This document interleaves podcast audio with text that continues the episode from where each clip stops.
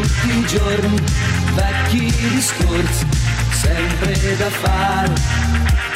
Storie ferme sulle panchine, in attesa di un lieto fine.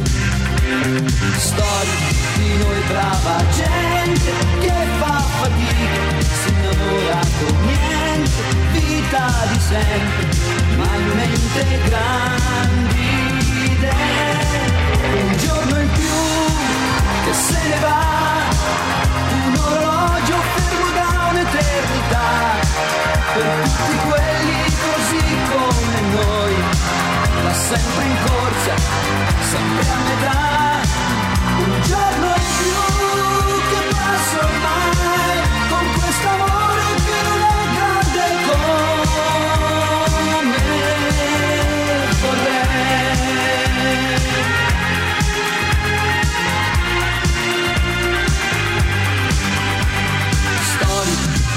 di nemici perduti che cambiano strada se li saluti storie che non fanno rumore, come una stanza chiusa a chiave.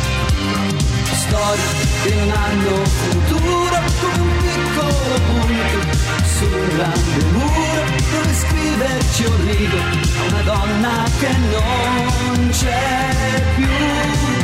Un giorno in più che se ne va, un uomo stanco che nessuno ascolterà per tutti quelli così come noi, senza trionfi e grossi guai.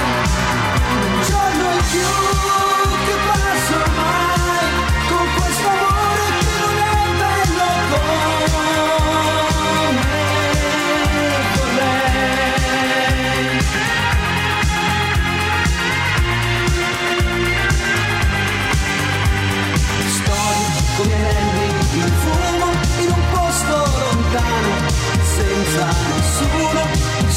una notte che non finisce mai.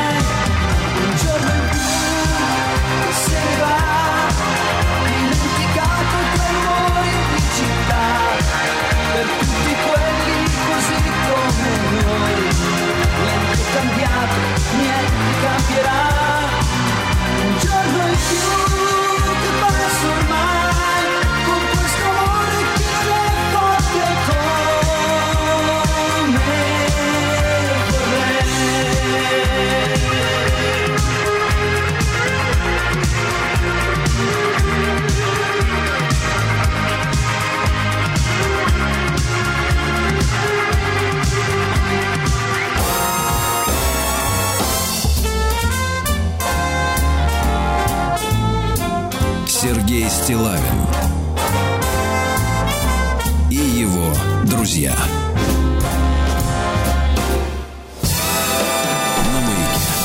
Дорогие товарищи, доброе утро. Здравствуйте, Владислав Александрович. Да, понимаю, настроение не очень, да? Пытаетесь Это не э, вам найти, решать. Да, Это- силу в, в прошлом пытаетесь Нет, найти, не да. силу в прошлом, а прекрасное прошлое вспоминаем. да. А вы в силу ищете Да. в таблетках. Это плохо. Да, понимаю, да. Э, Омега-3 из тюленя, Владислав К сожалению, она- да. Значит, э, вы знаете, Владислав Александрович, наша программа отличается от всех остальных программ в мире тем, что мы внимательно относимся к чаяниям, э, так сказать, жалобам, предложениям, мыслям со стороны нашей аудитории. Да, в то время как остальные программы говорят, что мы не рецензируем, не отвечаем, Сергей Валерьевич внимательно прочитывает всю корреспонденцию, которая поступает в наши, так сказать, почтовые ящики. Да. И вот, вы знаете, Владислав Александрович решил отозваться, э, потому что письмо это касается и вас. В Да не думаю. степени. Ну, в последнюю очередь, Сергей Валерьевич. В последнюю очередь. Вы, вы А, стрелочку-то не переводите, наш, я просто наш хотел подкрепить. друг. Да, подкрепить. Значит, э, пишет нам Андрей Валерьевич Пономарев. Замечательно. Мгм. Добрый день, Сергей Добрый день, Валерьевич. добрый день.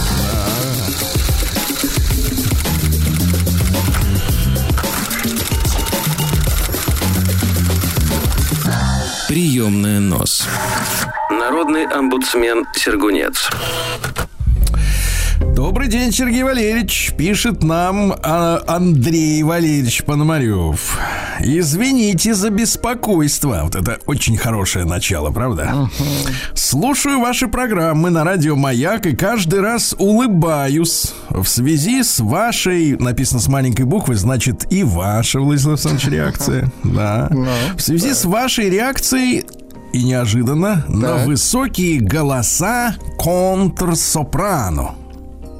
Сам я, пишет Андрей Валерьевич, не музыкант, хоть и очень люблю музыку. Хотелось бы услышать вашу реакцию, когда вам станет известно, что есть на свете мастера такого вокального мастерства, как контртенор. Ага. Ведь это самое красивое исполнение произведений, которое во многом превосходит контрсопрано. Надеюсь, вы оцените подобное мастерство, ведь это самое красивое, Владислав Александрович, что может исполнить э, человек. Я обнаружил приложенное к этому письму, э, значит, ссылку на видео. Ага. Называется, значит, э, э, э, по-французски, Владислав Александрович, но некоторые слова вы здесь поймете. Так.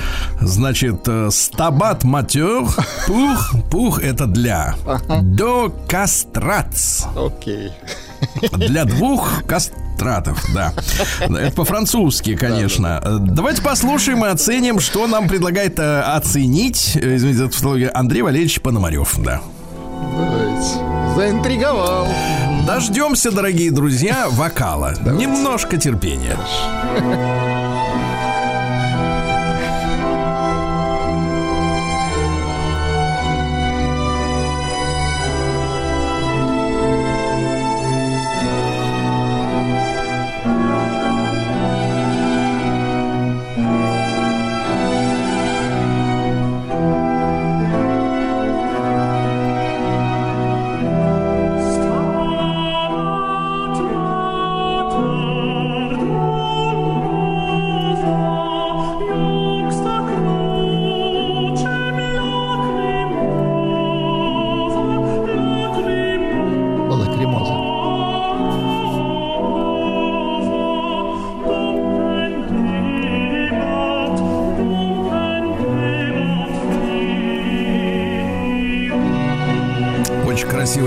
еще чуть-чуть послушать. Давайте, давайте. И получить удовольствие, наконец. Ну, имейте в виду, мужчина поет. А это не вам решать. Не, пос, не поскользнитесь.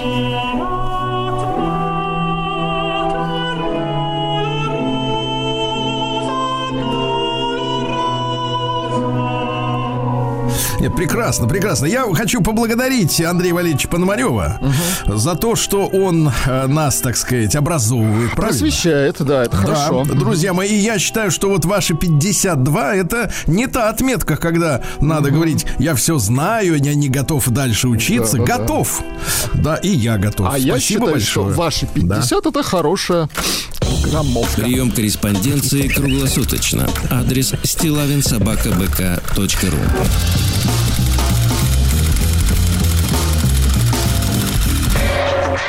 Фамилия Стилавин 2 Л. Из текущих событий, во-первых, Владислав Александрович, бьют тревогу наши слушатели, говорят, что закончился, вы представляете, э, в бесплатных газетах, которые распихивали так, в почтовые так, так. ящики без угу. спроса, закончился поток страшных рекламных объявлений, где пенсионеры сходили с ума от различных криминальных и других драм в своей жизни. С чего да, это да. Ну, у нас есть небольшая коллекция, мы ее прибережем на, на потом. Архивных, да. Люди-то прислали достаточно этого дело. Но сейчас так. хотел бы обратить ваше внимание на письмо Ирины из города Воронежа. Замечательный город, замечательные люди, э, вот прекрасная Ирина. кухня, да. Южный, солнечный, по всем параметрам приморский город, но моря рядом нету. Доброго здравия, Сергей Валерьевич и Владислав Александрович. С удовольствием слушаю ваши утренние эфиры на радио «Маяк». Очень радует разнообразие поднимаемых в них тем. А вашему чувству юмора, ну, видимо, ваше имеется в виду, можно только позавидовать. Позавидовать позавидовать и поучиться. Но он начинает правильно, да. Значит, хочешь наказать, похвали сначала. Да-да.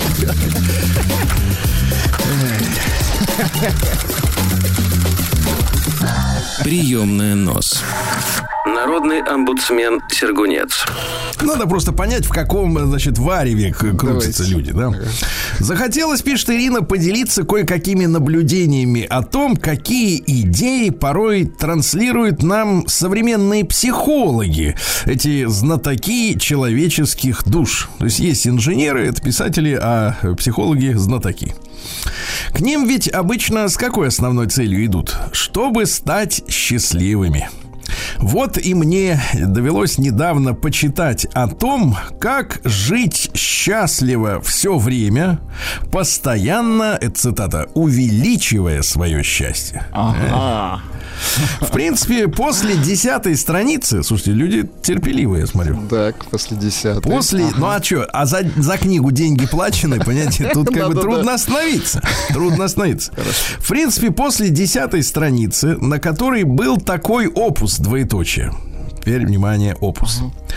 При половом созревании у мальчиков на тонких планах над головой Тонкие планы над головой ну, переведите. это из серии, что у нас есть астральное тело и так А, далее. в этом смысле.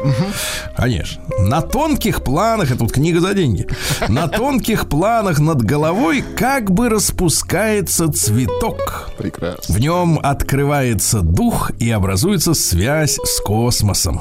Этот цветок не виден обычным зрением, но он реален. Поняла, пишет дальше Ирина, что самое лучшее, что я могу сделать с этой книжкой, отдать ее мужу на растопку мангала. Очень правильное решение. Очень. Но мне стало лё... Вот, понимаешь, вот ошибка. Любопытство губит нас, да. Вот ошибка, да? Понимаете, вот, вот надо, чтоб, вот, понимаете, вы же когда эту книгу покупали, да, вы, совет даю бывалого, а почему вот у меня, например, достаточно скромная библиотека? Достаточно скромная, да? Потому Ну, что вы читаете книги. Да. Нет, во-первых, а потому что- их просто. Нет, потому что когда я захожу в книжный магазин, а захожу регулярно, я отягощаю себя задачей прочесть первую страницу. И понимаете, большинство литературы отметается сразу. Не надо бежать в кассу, понимаете, платить за нее. Прочтите первую страницу, это бесплатно. И все, и дальше не надо читать 10. Вот, да. Итак, значит, смотрите.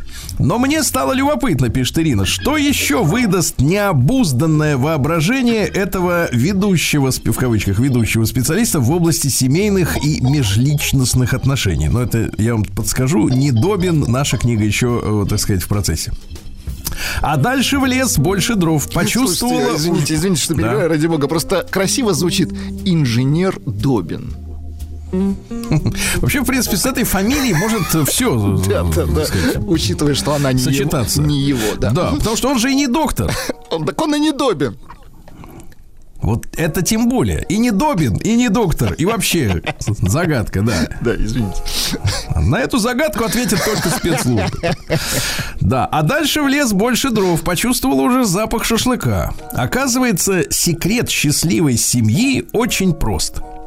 Просто женщине нужно дать полную свободу.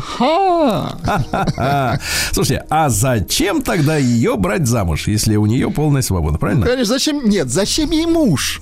Она да, я свободна. вокруг, вот, я вокруг наблюдаю, наблюдаю очень много свободных женщин, и, в принципе, и я счастлив, что они свободны. Я счастлив, да. И за тех мужчин, которые бы могли оказаться под ударом. Тоже счастлив, да. Я умею переживать за других. Это называется эмпатия. Так вот, это невозможно передать своими словами, поэтому цитирую. Дальше цитат, кавычки открываются. Женщине нужно дать полную свободу, чтобы она имела право и возможность построить отношения и с другими мужчинами. Которые... Во-во-во-во, тут, тут контрабас отлично. Которые позволят ей реализовать другие ее интересы. Это что, куколдов понимаю. Это как? Что значит э, э, другие? То есть, дальше цитата не закончена. То есть, с мужем она может решать один комплекс задач. А, понятно. А другой комплекс. Да, а с другим мужчиной, а смотрите, может реализовываться ее творческая составляющая. Какой-то ее интерес, который ее мужу сходу не потянуть. Не потянуть. Прекрасно. Или к которому он равнодушен. К примеру, он физик, а ей нужен лирик. Прекрасно. Как тут быть? Писать физические стихи? Отпустить бороду и научиться петь и играть на гитаре? Конечно, можно и так, но будет ли мужчина в этом случае свободным? А можно поступить проще и естественнее. Дать свободу ей. Кавычки закрываются. Причем свободу полную и телесную тоже. Даже дальше автор предлагает восстанавливать институт ГЕТЕР. Автор, автор молодец. Ободряет женщин. Это вот э, они же, как говорил наш не доктор Недобин, э, 95% покупателей подобной литературы это же дамы. Понимаете, да?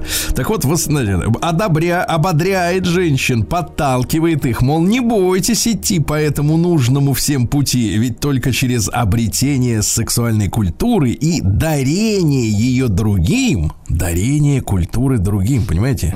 И речь идет не о музее, не об этих модельных библиотеках, как говорится. Можно реализовать свое предназначение, предназначение быть гетерой, например, а? Знаете, как? Да и иметь счастливую жизнь. Вот такая психология. Автор Анатолий, кстати, тоже. Ну, не будем, не будем к ночи упоминать. Популярная. да. Окончил металлургический институт по специальности механик мет- металлургического. То есть он по этим, по терминаторам знаток, да? Понятно, да. Вот, тернист, однако, был его путь в психологию. Спасибо за внимание. Ирина, город Воронеж. Ирина, ну, спасибо вам прежде всего за потраченные на макулатуру деньги, да? Мгм. Это самое Вот. печальное, но, да. Но вы проявляете очень важный момент, э, так сказать, в сегодняшней истории. Действительно, руки пока не добрались, руки, но уже чешутся. Уже чешется добраться, правильно? Вот до подобного, чем забивают нашим бабонькам мозги. Правильно? Вот так. Прием корреспонденции круглосуточно. Адрес стилавинсобакабк.ру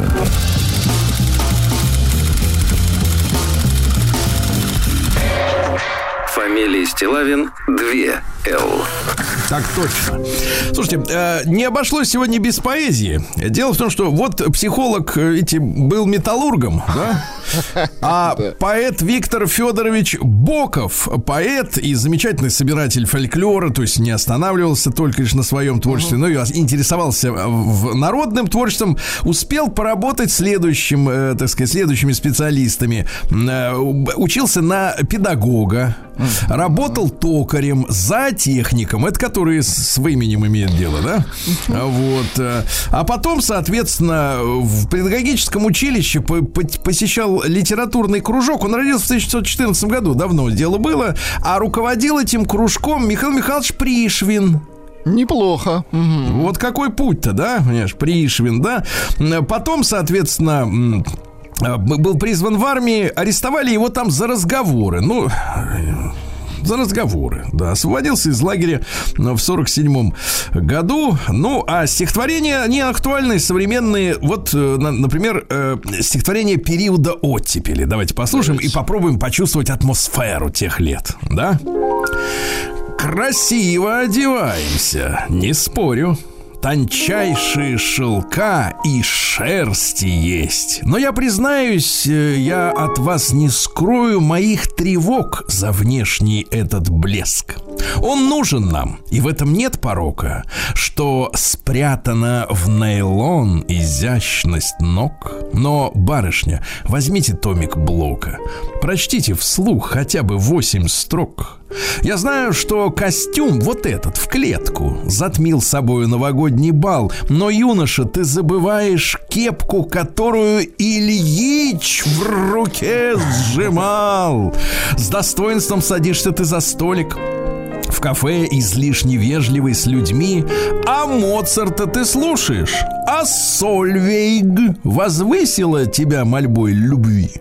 А это кто мелькнул в толпе? Стиляга. На длинной шее грива, как у льва, он пересухший ключ на дне оврага, и около него трава мертва. Простите мне всю прямоту признания, поймите благородный мой протест, но форма, если нету содержания, и тело, если нет души, протез.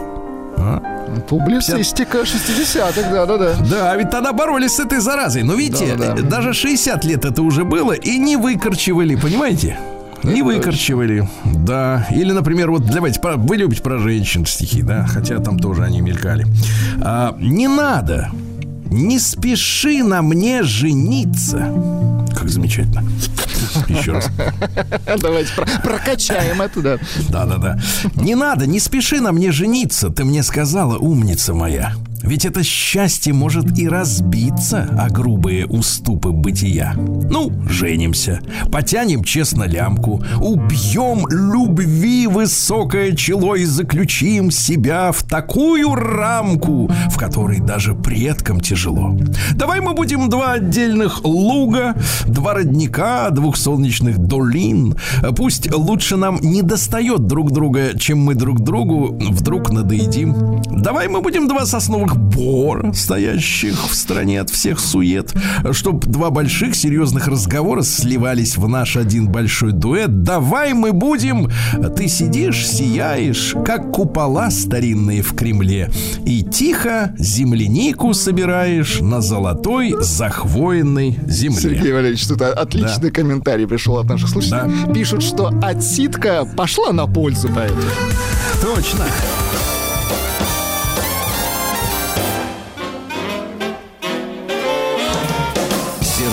Сергей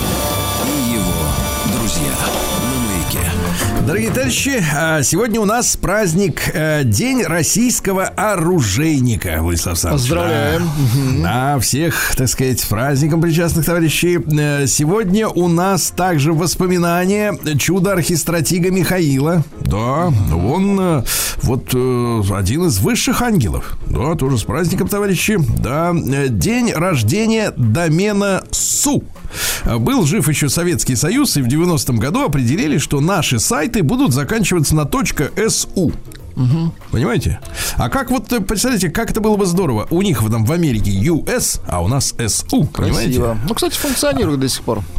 Да, функционирует. Надо бы его как-то вот активировать посильнее. Хорошо. Активировать. День рождения Ганеши Чатуртхи. Это вот бог мудрости и изобилия у индуистов. С головой слона. Ему надо кокосы нести. Кокосы любит. Вот. День путешествующих бизнес-леди. Ишь ты, ага. Ну, видимо, по работе путешествующих, потому что у бизнес-леди нет времени просто так вот э, э, шарахаться. Ага. Да. День кофе в Ирландии, это понятно, но он такой би- не совсем, не для детей очень кофе, да. День рождения Смайлика в 82 году профессор Скотт Фальман э, изобрел, и, в общем-то, бескорыстно практически. Э, Американцы, англичане и прочие пираты отмечают Международный день подражания пиратам. У них же вообще, в принципе, пиратская цивилизация. То есть, э, вот, вот говорят, да, а на чем они строят бизнес? Да как тогда, вот 500 лет назад, так и сейчас. Э, То есть, надо кого-нибудь ограбить, Ну, правильно? На это Великобритания, дело конечно. Грабеж на живешь, морях, да. абсолютно. Это их стиль, да, Да, стиль. Вот. День «Отведи любимую к врачу». Вот, очень хорошо. Да почаще. День выгуливания настроения, товарищи, да. И сегодня Михайловы заморозки. Вообще на Руси в этот день устраивали мирские братчины. Это сходки, в хорошем смысле, не криминальном, на которых решали разнообразные проблемы. Ну, там кто-то у кого-то поросеночка придавил телега, еще какая-то история. Да, надо было разобраться, и потом в конце дня уже ну, это самое, да, Наказать. отметить это дело. Ну и начинались первые морозы. Говорили, что Михаил заморозком прихватил. Вот так. Сергей Стилавин и его друзья Что же, в 1551 Генрих III родился. Это французский король. Во время гугенотских войн он сначала боролся с гугенотами, потом э, передумал, начал бороться с, с католиками. Вот. Универсал, да? Ну, Видите как, ну, э, гибкий человек. Гибкий, ты понимаешь, да. Вот, в 1648-м французский ученый Блес Паскаль, знакомая фамилия, доказал, что существует атмосферное давление. Да. Вот вы, Владислав Видать, Александрович, много голова у него опытов, болела. Да, опытов проводите с тричелливой пустотой, Да. а Паскаль работал с тричелливой трубкой. Головной болью. Да, да, да. Да не, вот он молодец. говорил, что э, вот там вот э, ртуть, она туда-сюда, вверх-вниз, вверх-вниз. Да, он говорил, что э, никакой там тонкой материи нет, это все давление, так и понял. Шарашит, Вот он по, да. по- по горам ходил и измерял. Чем выше, тем там изменяется. И всё, из да. чего делаю вывод какой, Сергей Валерьевич? Не работал. Не работал, правильно, ходил, просто гулял. В этот день, в 1727-м, князя Александра Даниловича Меншикова, который родился н- этим, торговцем, помните, он же был мальчиком, э, торговал э, пирожками, э, кока-колой торговал на базаре, вот, э, гамбургерами. Арестован был в своем дворце на Васильевском острове, понимаете? Кончилась да, потому что, да? э, да, когда Петр Первый э, помер, он знал, что Сашка-то ворует. Вот. Но поскольку он ему был симпатичен лично ему, да и потом он ему жену поставил. Понимаете, которая вот э, Екатерина Первая, да? Вот, э, он и говорит, давайте, Петр Алексеевич, так сказать, вперед. Вот, сына своего, вернее, дочь протежировал, да, на царство. Но вот э, люди посчитали, что слишком много украл, и, в общем-то, и, и могил до сих пор его нет, его сослали далеко-далеко, а там по весне смыло могилу-то. Ужас. Мгм. Да, вот такая вот фи- финальная история. В этот день что же у нас? В 1754-м Павел Дмитриевич, Дмитриевич Цицианов родился. Не художник, а генерал, э, пехотный генерал. Он присоединил к, к нашей стране Гянджинское, Гянджа, знаете город, да? Карабахское с- царство, ханство. Понимаете, сейчас вот э, там неспокойно, опять. Да-да-да. Неспокойно. А если бы вот так и оставался присоединенным, то, в принципе, было бы и спокойно, правильно? Поспокойней 100%, да, было бы. Поспокойнее, да. Ну, вот не, не вышло в 91 году. В 1783-м братья Жозеф и Этьен Монгольфье завершили в этот день запуск наполненного горячим дымом воздушного шара в Версале. Присутствовал король с женой, которым через несколько лет головы отрезали эти революционеры Робеспьер, да. А, Восемь минут все это летело. Там сидел, а, значит, э, соответственно, овца, петух, утка. Они сильно голосили. От страха, да. И скрылись где-то за лесом, долбанулись там. Но это уже никого не волновало, все пошли пить э, вино. Да. А в 1802 году Лаеш Кошут родился. Это национальный герой Венгрии. Руководил тамошней революцией в 1848 году. Вот. э, Там же Европа очень сильно лихорадила, понимаете. И во Франции было неспокойно, и в этих вот маленьких европейских странах. Ну, а европейцы говорят, слушайте, нашим говорят, товарищи, помогите, пожалуйста. Наши пришли, прислали войска, всех утихомирили, понимаете, да?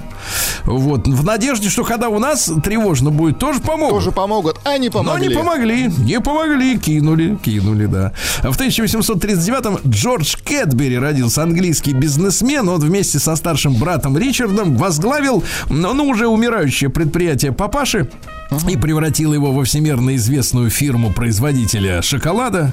Да. Э, Сейчас вот давно уже не видел рекламы. Слушайте, как вот без э, рекламы западных товаров-то живется хорошо, а? Владислав? Очень хорошо, А спокойно. там же эти песни эти идиотские были всякие, и как бы... Да-да-да, адаптированные, типа для нас, Да, в переводе вот эти этим переводчики работали. Диким людям, чтобы понятнее было, да. А сейчас так, такая благодать, слушайте, Не говорите. Аленка, Аленка, например, да, или вот, э, вот белорусский шоколад замечательный, и прекрасно живет безо всякого вот этого. Каркунов они, кстати, продали э, Да? западным. Да, да, да, к сожалению. А в 1840 вы, видите, отстали от жизни. По 41-м, шоколаду э, точно. Да. Да, построена первая международная железная дорога. Она шла из Страсбурга в Базель. Ну, то есть Страсбург это спорная территория у немцев и у французов. Это такая э, Эльзас-Лотарингия, вот эти вот территории, ребята, да, где живут немцы, но под французами. И, а Базель это Швейцария. Вот прошла железная дорога. Э, 135 лет тому назад, в 1888 в Бельгии на конкурс, на курорте СПА, отсюда и название вот СПА, вот эти процедуры, где, Новомодные. Мгм. где женщины, Не они, знаете как, знаете как вот, я завидую женщинам, как они... Отдыхают. Нет, нет, нет, нет, нет, не так они говорят. Они, А как? вот я Ну-ка, завидую ну-ка. их, вот они так любят себя, такими словами э, именуют то, чем они занимаются. Например, я, говорит, спрашиваешь ее, значит, вот, знаешь, что она в спа идет, а она говорит, а я, говорит, по субботам с утра чищу перышки. Да, класс. Господи. И ты думаешь, господи, как же ты себя так вот э, любишь-то, да.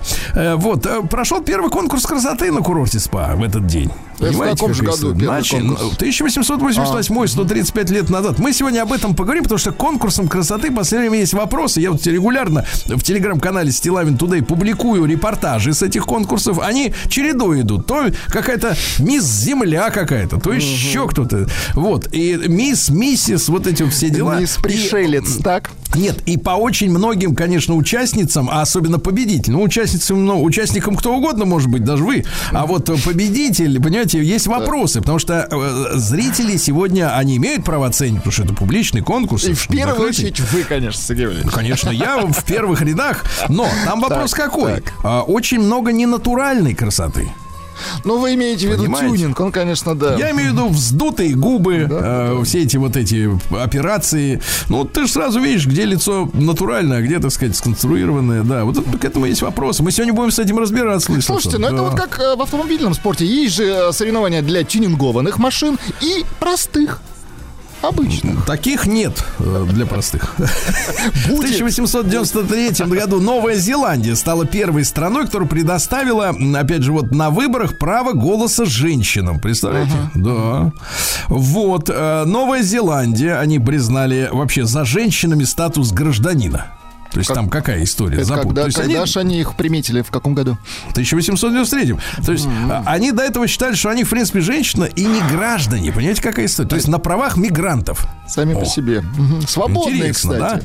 да? Любопытно, да? А, Значит, э, в Финляндии в 1906 году это подается, как будто это Финляндия, не Финляндии, товарищи, в Википедии, э, в Дурапедии, а в Российской империи. В Российской империи следующая была, да, на территории Финляндии вот э, разрешили им избираться. Ну и так далее, так далее. Поскакали, ну а потом Советская Россия, здесь уж все было четко, да? В 1909 году Ферри, вообще его звали Фердинандом, но он как-то уменьшительно говорит, я буду Ферри. Ферри Порше родился конструктор спортивных автомобилей. В декабре 45 года папашу с сыном арестовали э, по делу, которое было возбуждено французами. Вот. Они отсидели до марта 46-го, 9 месяцев сидели во французской тюрьме. А Затем сняли с него обвинение, взяли подписку о невыезде из э, французской зоны оккупации. Вот. Ну, а после освобождения, соответственно, э, так сказать, какая история? На все германское имущество и банковские счета, в том числе на капитал бюро Порше, были наложены э, аресты. Э, Вот. И только в 49 году им вернули кое-какие там конструкторское бюро, еще что-то, да. Но, надо сказать, к чести все-таки Porsche, который, конечно, является м, подразделением Volkswagen, да, в который входит там 20 с лишним брендов, и там и Lamborghini, и все остальное, и, и Шкода, и так далее. Вот. Но э, автомобили все-таки Porsche до сих пор, несмотря на вот сращивание, да, условно говоря, внутри концерна, и, но остаются автомобилями, которые действительно вызывают восторг. Я это говорю, несмотря на то, что у меня были всегда очень сложные отношения с московским офисом, где сидят, мне кажется, не очень такие, скажем так, э, э, э, не очень, да, не, не очень, не очень Жизнерадостные сидят. люди, да. не очень жизнерадостные, да, не, не ироничные люди, но как перед автомобилем можно, так сказать, как технологии, да, им Машины хорошие делают, да? да, потому что те же кроссоверы, да, создать, в принципе, высокую, просто, и, если говорить о геометрии, да, высокую машину, которая имеет э, способность стоять на дороге так, как легковая тачка, ну, то есть устойчиво, без кренов, это, конечно, достижение. Ну и в 20 году Карен Суренович Хачатурян родился. Э, это замечательный композитор, он э, племянник Арама Хачатуряна, понимаете, да? Вот, а он э, в 30 лет начал писать музыку к фильмам, и одну из его мелодий мы с вами после короткой рекламы послушаем. Сергей Стилавин на маяке. Так вот, э, Карен Суренович э, Хачатурян родился, да? да. Смотрите, он э, при- больше чем к 50 фильмам написал музыку, да? Э, В том числе в 67 году вышел самый кассовый советский фильм ужасов, тогда, правда, не говорили, под названием «Ви», и вот музыка э, под названием «Прилет панночки в гробе». Во. То Жутко. есть полет, то есть полет. Полет в гробу. полет. Полет.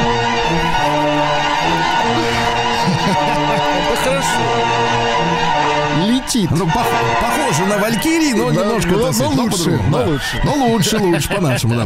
В 1934 году Брайан Эпштейн родился, менеджер группы Битлз. Да-да-да. Да, вы помните, да? Ну, в общем, странный товарищ, употреблял, я так понимаю, препараты всякие, Но он, да? бе- безусловно, талантлив был, потому что он, он неплохо причесал битлов, я вам так скажу. Нет, ну а скажите, а вот насколько велика его заслуга? Потому что обычно принято менеджеров, продюсеров ругать, что они, наоборот, гнидят э, музыкантов. Не-не, велика Сергей Валерьевич, потому что он а, отсеял вот очень много барахла. Безусловно, талантливые люди сами по себе битлы, но он как бы вот выбирал песни, которые прям вот шарашили и коммерчески были успешны, да. То есть Нет, он его мусор зас- он, выбраковывал, он же, кстати, да? да? участвовал даже и в аранжировках, но это очень важно. Не-не, он сделал Э, много В хорошего. 30, э, то есть он просто говорил, это делаем, Э, это не делаем. Он говорил да. так, ребятки, ну вот это тухлятина, вот так. Да, а говорил. вот тут заворачиваем, да.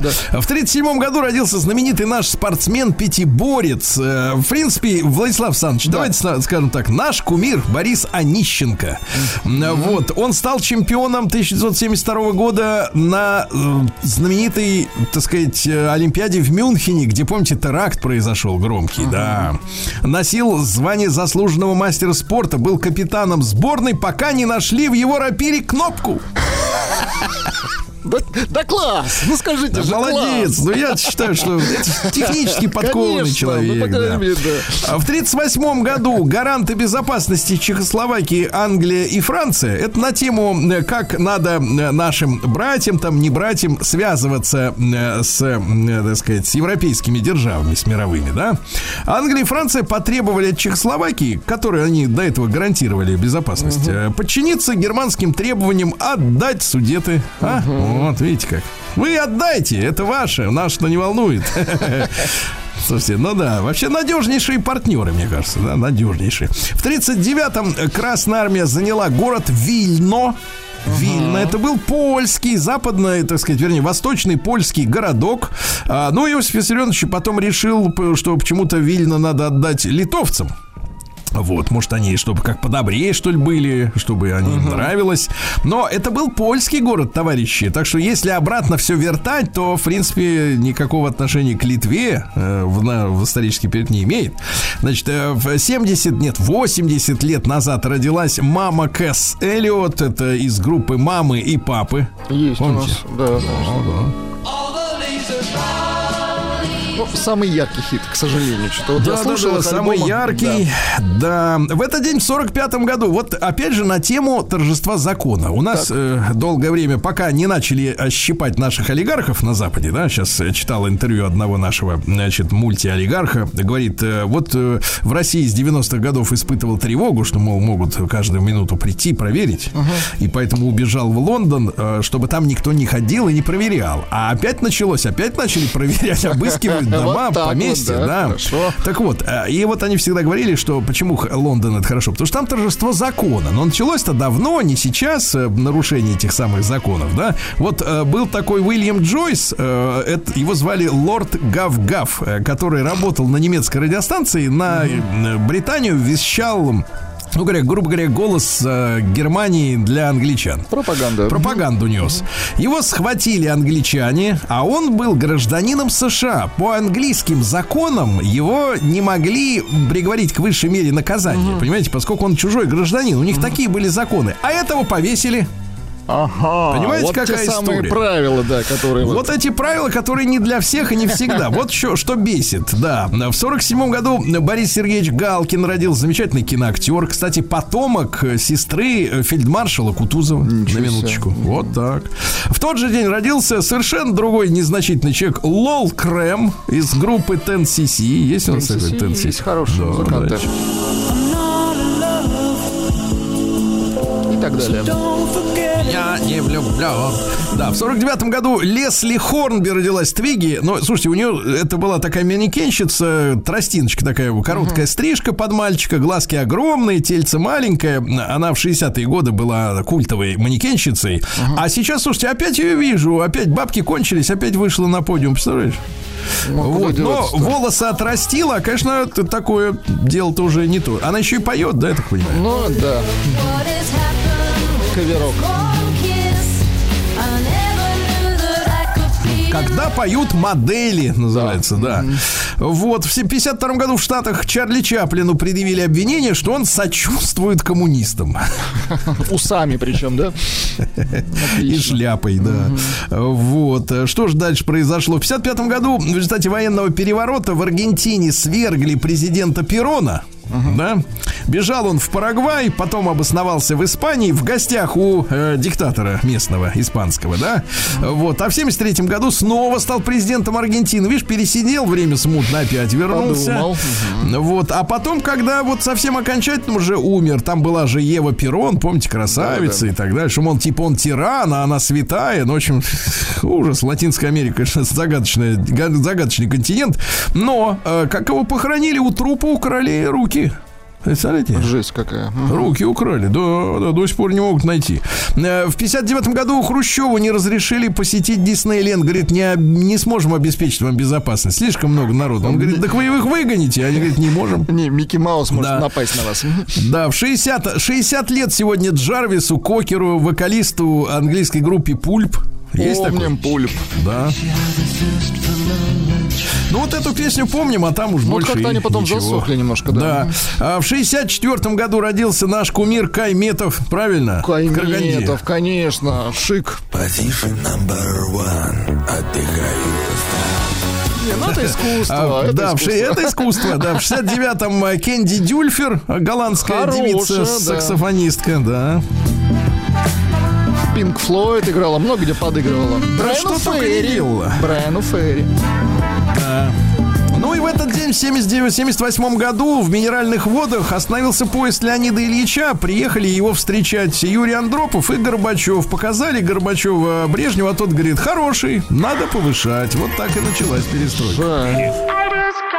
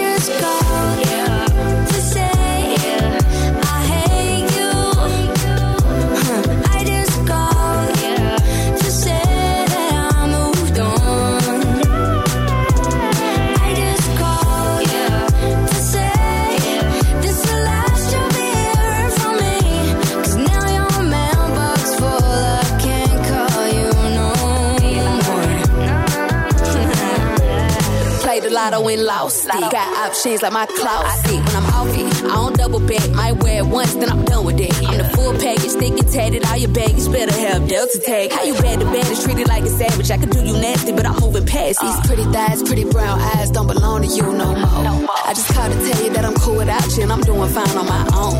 By the time you get this voicemail, you'll be blocked, so don't bother. One thing about me, I'ma drop them quicker than bad service. Next caller, boy, I'm cool.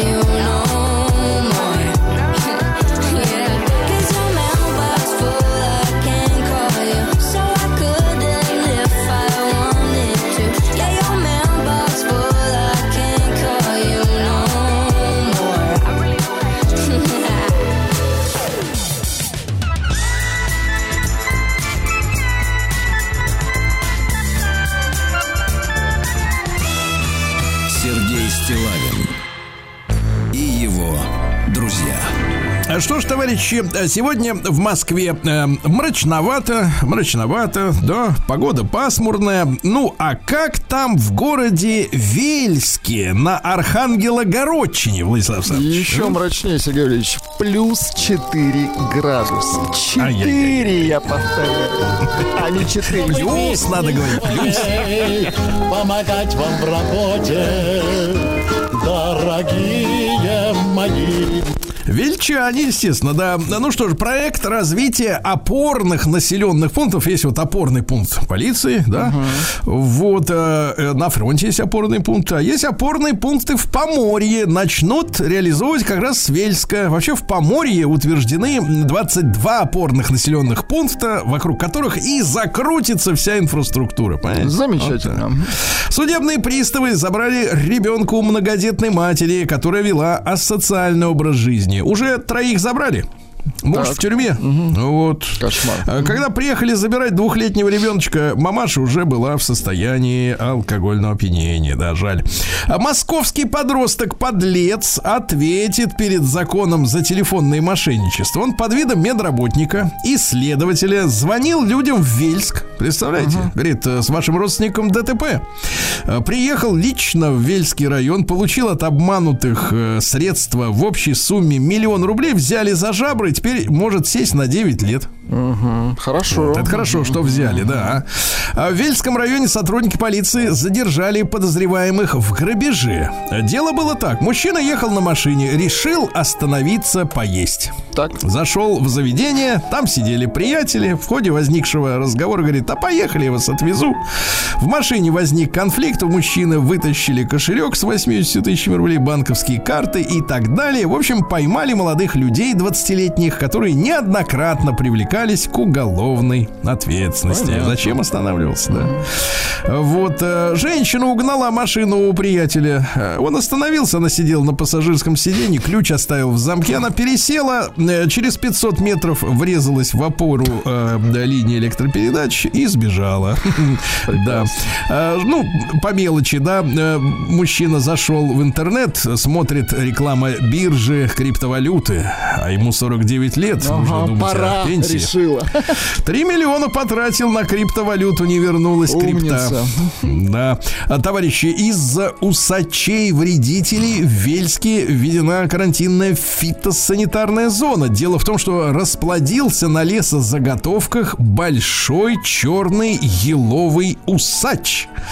По-латински моногамус урросовий. О, И по-латински тоже не очень звучит. да. Команда Вельского района признана победителем турнира по футболу на, пяти, на 57-х Беломорских играх. Видите? Поздравляем. Мгм, Я тут молодцы. смотрю, наши играют. С кем они играют? С Египтом играют, с этими все никак выиграть не могут. а Нет, вот, э, пожалуйста, Наши чемпионы. играют с тем, кто соглашается с нашими играть. Но не соглашается проигрывать. Вот пока что не, проблема не решена, да. И, наконец, в центре Вельска установили гигантскую клумбу-бочку. Дело в том, что бочка является главным элементом исторического герба города Вельска. А создал композицию замечательный реставратор Мымрин. Вот такая красота. Сергей Стилавин на маяке. Ну что, врачи сказали, сколько орешков можно съедать в день. Если вы едите дорогие фисташки, Так, то сколько? 40 штук и все. И руки на да. стол, да. Названы самые травмоопасные курорты нашей страны. На первом месте, товарищи, Адлер. 69% всех страховок реализуется там. А самый безопасный курорт Геленджик, Владислав Александрович. Сергей Валерьевич, а какого рода травма? Расскажите, пожалуйста. Самокатчики, потом это А, бан- банан- ма- бананоездуны. Бананы, все вот эти вот, да. А, кадрами северного сияния поделились жители Владимирской, а теперь внимание, и Ростовской областей. Владуля, что делается? А эти ученые, я их слушаю, они говорят, это нормально, говорят. Что значит нормально? В Нижнем Новгороде уже, в Свердловске, в Ярославле, видно северность, когда такое было. Что значит нормально? Да. А в России заморозили наши специалисты прибыль западных компаний примерно на 20 миллиардов долларов. Понимаете, да? А я вообще, в принципе, вот никогда не разделял вос- восторгов от того, что к нам идут иностранные инвестиции. Ну хорошо, ну построят они тут шоколадную фабрику, потом айда прибыль выводить за границу, правильно? Вот вам и отток капитала. Нет, правильно? только рабочие места. Смысл? Бо- Больше что? Нет, ну рабочие места. Смысл? Сергей Валерьевич. Не, ну рабочие места это замечательно для рабочих, которые на этих местах работают. А стране-то какая польза? А, власти Башкирии ввели ограничения для такси. Э, двигатели ниже Евро-3 не смогут быть таксомоторами. Настоящими таксистами, ясно. В России напомнили под лицу Шольцу о том, что мы можем поднять вопрос о деоккупации Германской Демократической Республики. За его Смотри, одноглазый.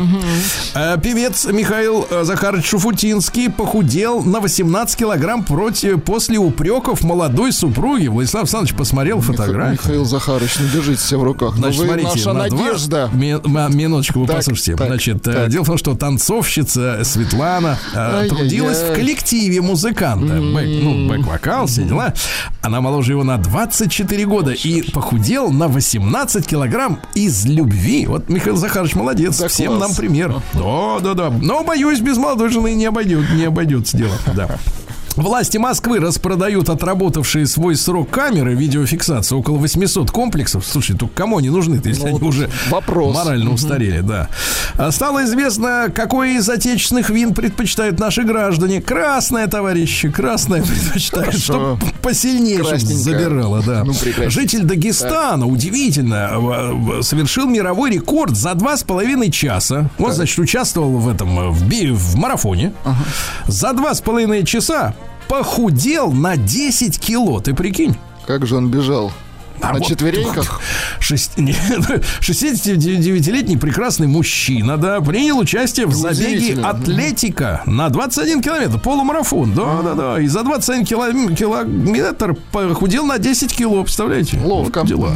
Дальше, что у нас любопытного, Э, да, в Москве пройдет фестиваль абхазской культуры 24 сентября в воскресенье. Хорошо. Вот, э, в саду Эрмитаж, там и кинопоказ, и лекции, и мастер-классы, и шахматный турнир, и, я надеюсь, самое интересное кроется за фразой и многое другое.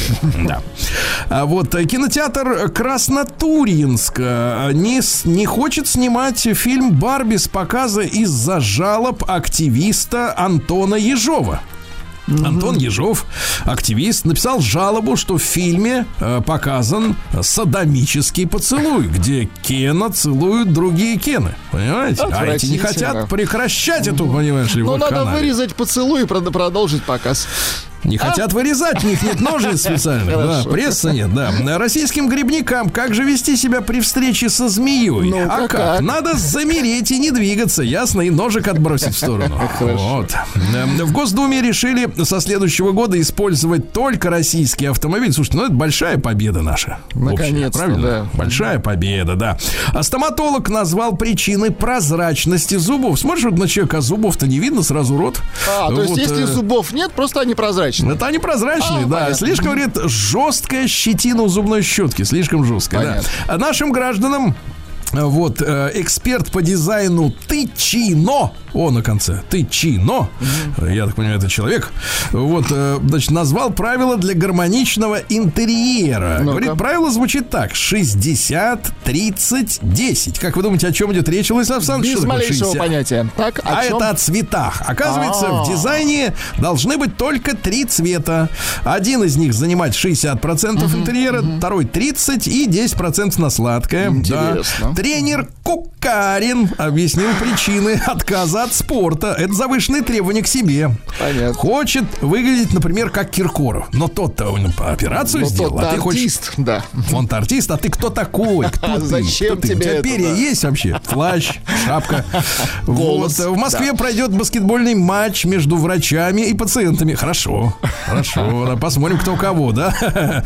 Врач рассказал, что язва желудка не может возникнуть, если вы вдруг откажетесь кушать супчик, Супчик, да. Средняя зарплата в Москве достигла 70 тысяч рублей. Ну и, наконец, давайте о хорошем. Вот Давайте. патриарх Кирилл, спасибо ему большое, низкий поклон, успокоил. Патриал, патриарх Кирилл заявил, что роботы никогда не будут управлять людьми. Ясно? Вот, Это очень. всегда хорошо. Это хорошо. Переживали. Без роботов. Конечно, конечно, без роботов. Да, да, да, да, да. Тут вариантов. Тут вариантов ноль, да, согласен. Нету. Вернее, Только без роботов, да. Да. А Бритни Спирс опять вернулась э, в интернет, но она периодически стирает у себя аккаунты, восстанавливает их, и опять бегут миллионы. На этот раз плясала в мини-юбке, грудь прикрывала блестящая вышивка. Да, Хорошо. молодец, молодец. Стилист Рогов заявил, что белые колготки тренд этой осени. Но это для женщин. Для женщин. Э, Да. э, Стало известно, что, оказывается, вот нехорошая такая статистика, товарищи, что женщинам реже делают искусственное дыхание в общественных местах. То есть вот она упала, ей плохо, да? А люди стесняются, потому что надо трогать грудь. Понимаете? А потом скажут, а он меня за грудь лапал. И вот, и вот трагедия, да. А, Ребята, осторожно. Жительница Калифорнии ампутировали все конечности после того, что она съела испорченную рыбу. Вы представляете, какой ужас? Она, 40-летняя девочка, заказала тилапию. А слышал? Ну, у нас тоже ее продают. Тилапию. Тилапию, да? Ни в коем случае, Да, да, да. Сибасик или тилапию, выбор небольшой. Так вот, почернели пальцы, губы, ноги, э, отказали почки, пришлось отрезать все. Ела на ужин тилапию, а там внутри нее вибрио вилнификус. Господи, Это вибрионы. отвратительно, да. Это бактерии, они пожирают плоть. Так что, слушайте, девчонки, вот, ну, лучше пельмени, а? Мне кажется, вот пельмешки, как-то да. лучше, да. В продажу вернулась в восьмой раз меняющая жизнь секс-игрушка. Вот. э, Ну, это раз, вакуумный такой пылесосик. Пылесосик, да-да-да. Говорят, что такая игрушка, такая мощная, что меняет жизни. Так Понимаете? шарашит. Отлично. Жизни, да, да, да, да, да. Да, да. Ей потом можно и пыль убрать с серванта. Ее потом и продать А, вот. можно, да. Да, на- названы инфекции, которые можно подцепить в салоне красоты. Некоторые девочки, они говорят, я не буду сама себе красить ногти. А какие Да. инфекции? Потешные, Сергей А в Валерьевич? итоге грибок, А, э, понятно. значит, вирусы, э, заболевания кожи, глаз, можно всего лишиться. Кошмар. Да. Да. Что дальше? Врач э, назвала приводящую к потере ногтей привычку пить перед походом в маникюрный салон. А? Вот как. да. А психолог э, назвала мешающую выйти замуж ошибку в отношениях. Если мужчина не делает предложение, а вам хочется, девочки, что делать? надо прямо сказать: Я хочу замуж, а не сидеть, молчать и кукситься. Ясно? Да. Ну и о хорошем. Давайте. Россиянкам с широкими плечами. Ну, бывают такие женщины, у них вот Вот плавчихи, знаете, они такие. не крепкие. надо так вот спорт наш не трогать руками. Я не трогаю спорт, я Я, про обычных женщин. Ну, А, вот про видишь, обычных, широ- хорошо. широковато, конечно, Ну, да, широковато. Так вот, необходимо выбирать вещи из плотных тканей, Так. простого фасона, никаких брошей, рюшей, никаких декора. А на ноги обязательно, ребят, ой, то есть девочки, жокейские сапоги, жокейские. Ну, наконец, Жокейские, давайте. раскрыта связь между характером девушки и тем бюстгальтером, который она выбирает. Ну-ка. Женщины, которые носят модель балконет, загадочны и игривые. Те, которые предпочитают фасоны плюнж, плюнж Фасоны а, являются уверенными в себе личности. А, значит, пушап выбирают те, которые способны поднять не только себе грудь, но и Неуверенность. настроение, а настроение окружающим. А вот нам нужны те, которые носят корсеты. Так. Это девушки с традиционными ценностями. Вот так. Хорошие. Корсет плюс. Корсеты.ру Новости капитализма. Ну что, в Киеве предложили, чтобы заключенные вырабатывали электричество на велогенераторах. Э, За это будет скидка э, месяц э, за год отсидки. Нет, за это их будут кормить. Да. Хорошо. Военные в США не знают, куда делся пропавший F-35. Э, Летчик катапультировался, а самолет в Калифорнии улетел. В, Кала- в Каролине, простите, да. И не Летит, знает, на- куда куда- Летит, наверное, еще. Он и сейчас летит куда-то. Куда неизвестно, летит, да. А, Вот. А Психологи выяснили, что плохой сон может довести пару до развода. До развода, ребята. Не выспавшаяся женщина, это страшно. Я вам честно говорю. Слушай, не трогайте ее. Да и мужчина Пусть она тоже не сахар, я вам так скажу, не да, выспавшийся. пусть, но это особенно, да. А поляк зачем-то приехал э, в, в Эстонию, повесил на автомобиль автомобиле георгиевскую ленточку и схлопотал штраф 400 евро. Эксперимент провел, да? Да, да, да. Вот. э, В Кувейте пара развелась через три минуты после э, бракосочетания, потому что жених встал и в своей предвыборной, как говорится, речи начал стебаться над женой. А она не выдержала, говорит, а я развожусь. А В тонущей стране Тувалу она под- опускается на дно океана Тувала. тонет. Вот, приняли новую конституцию, где написано, что даже несмотря на затопление, Тувалу будет существовать вечно, на этом они и успокоились. Молодцы. Да. А австралиец подал в суд на больницу, потому что ему разрешили присутствовать на родах, там сделали кеф- э, кесарево сечение, а он чуть с ума не сошел, теперь требует 634 миллиона долларов в качестве компенсации от больницы. Ну, это на первое время он требует. Ага, хорошо, Да-да-да. молодец. Дальше. Чехия запретила не только въезжать э, с русскими номерами в страну на машинах, но и прилетать на самолете. Так, Хорошо, понимаю. да, молодцы. А Маск объяви- обвинил старика Сороса в желании уничтожить всю западную э, цивилизацию. До Сороса Да. немного уже осталось. Ну так? и гениально, слушайте, товарищи. Э, Психологи выяснили, что, оказывается, пациенты с сильной депрессией, тем не менее, сохраняют способность радоваться жизни. Это гениально. Гениально. Соленый сахар. Улыбайся давай, я тебе скажу. улыбайся.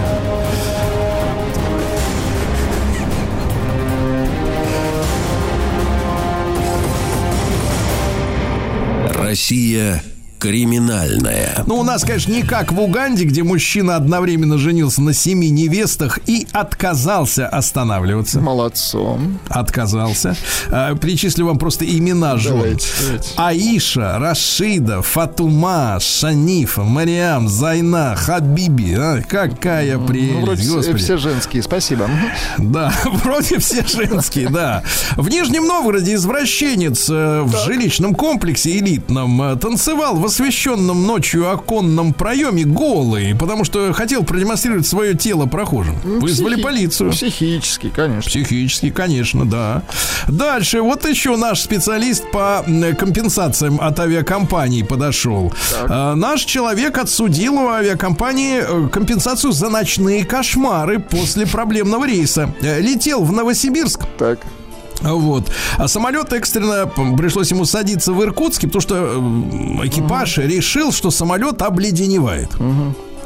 Оказалось, ошибся экипаж в пересчете данных о скорости. То есть им показалось, что лед. Ну, Показалось. подстраховались. Но бывает. пассажиры-то Ну да. расстроились, а у мужчины появилась бессонница, тревога. В итоге у авиакомпании S7, э, которая вот так вот летела с заездом э, в Иркутск, а, э, отсудили 20 тысяч рублей за моральный ущерб, за бессонницу. 20 Неплохо, тысяч, да. неплохо. В Ростове папе трансик попытался поджечь военкомат. Понятно. А на чьей стороне трансгендеры, скажите, пожалуйста? Непонятно. В Ростове непонятно. Непонятно, надо как-то их призвать, да. Причем непонятно, куда транс. э, Вы есть хорошо кого в кого. сказали, призвать их надо. Да. Призвать, призвать, да. Э, Вот. а Заключенный сбежал из колонии под Иркутском. В день своего освобождения он провел э, 20 лет в тюрьме. И потом пришло дополнение к этой новости о том, что, видимо, человек хочет остаться все-таки там. А, в Э, этом смысле, Он не понятно. хочет быть на свободе. Ну, такая вот трагическая история.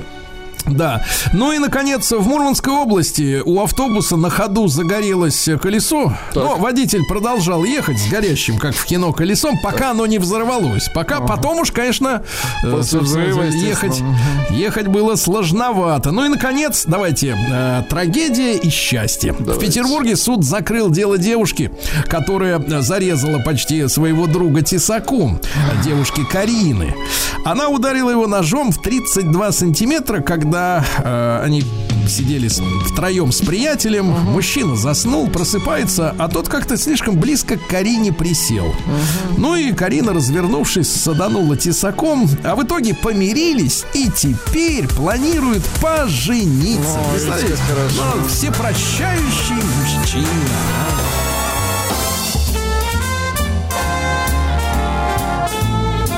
Сергей Стилавин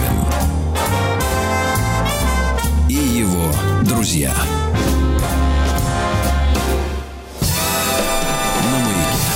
Дорогие товарищи, вы знаете, наша программа держит руку на пульсе истории. Да, как говорится, календарь переворачиваем регулярно. И 135 э, лет тому назад в Бельгии на курорте СПА, э, этот курорт э, свое имя подарил всем СПА всего мира, куда так любят ходить женщины, чистить свои перышки, как они говорят. Там их массируют, мажут маслом. Ну, в общем, не знаю, не был ни разу, но говорят, там им хорошо, женщинам, да.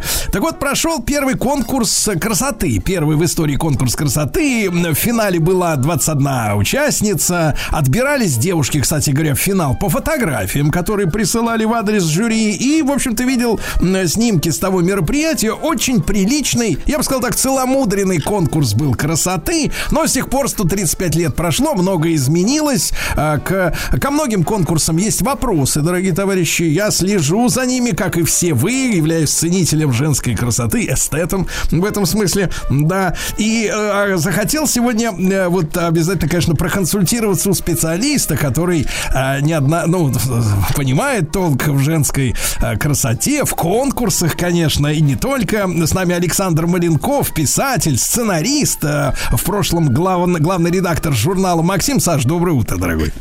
Да. Доброе утро, Сереж, привет. Да, очень рад тебя слышать быть, так сказать, да, в эфире тем более, да.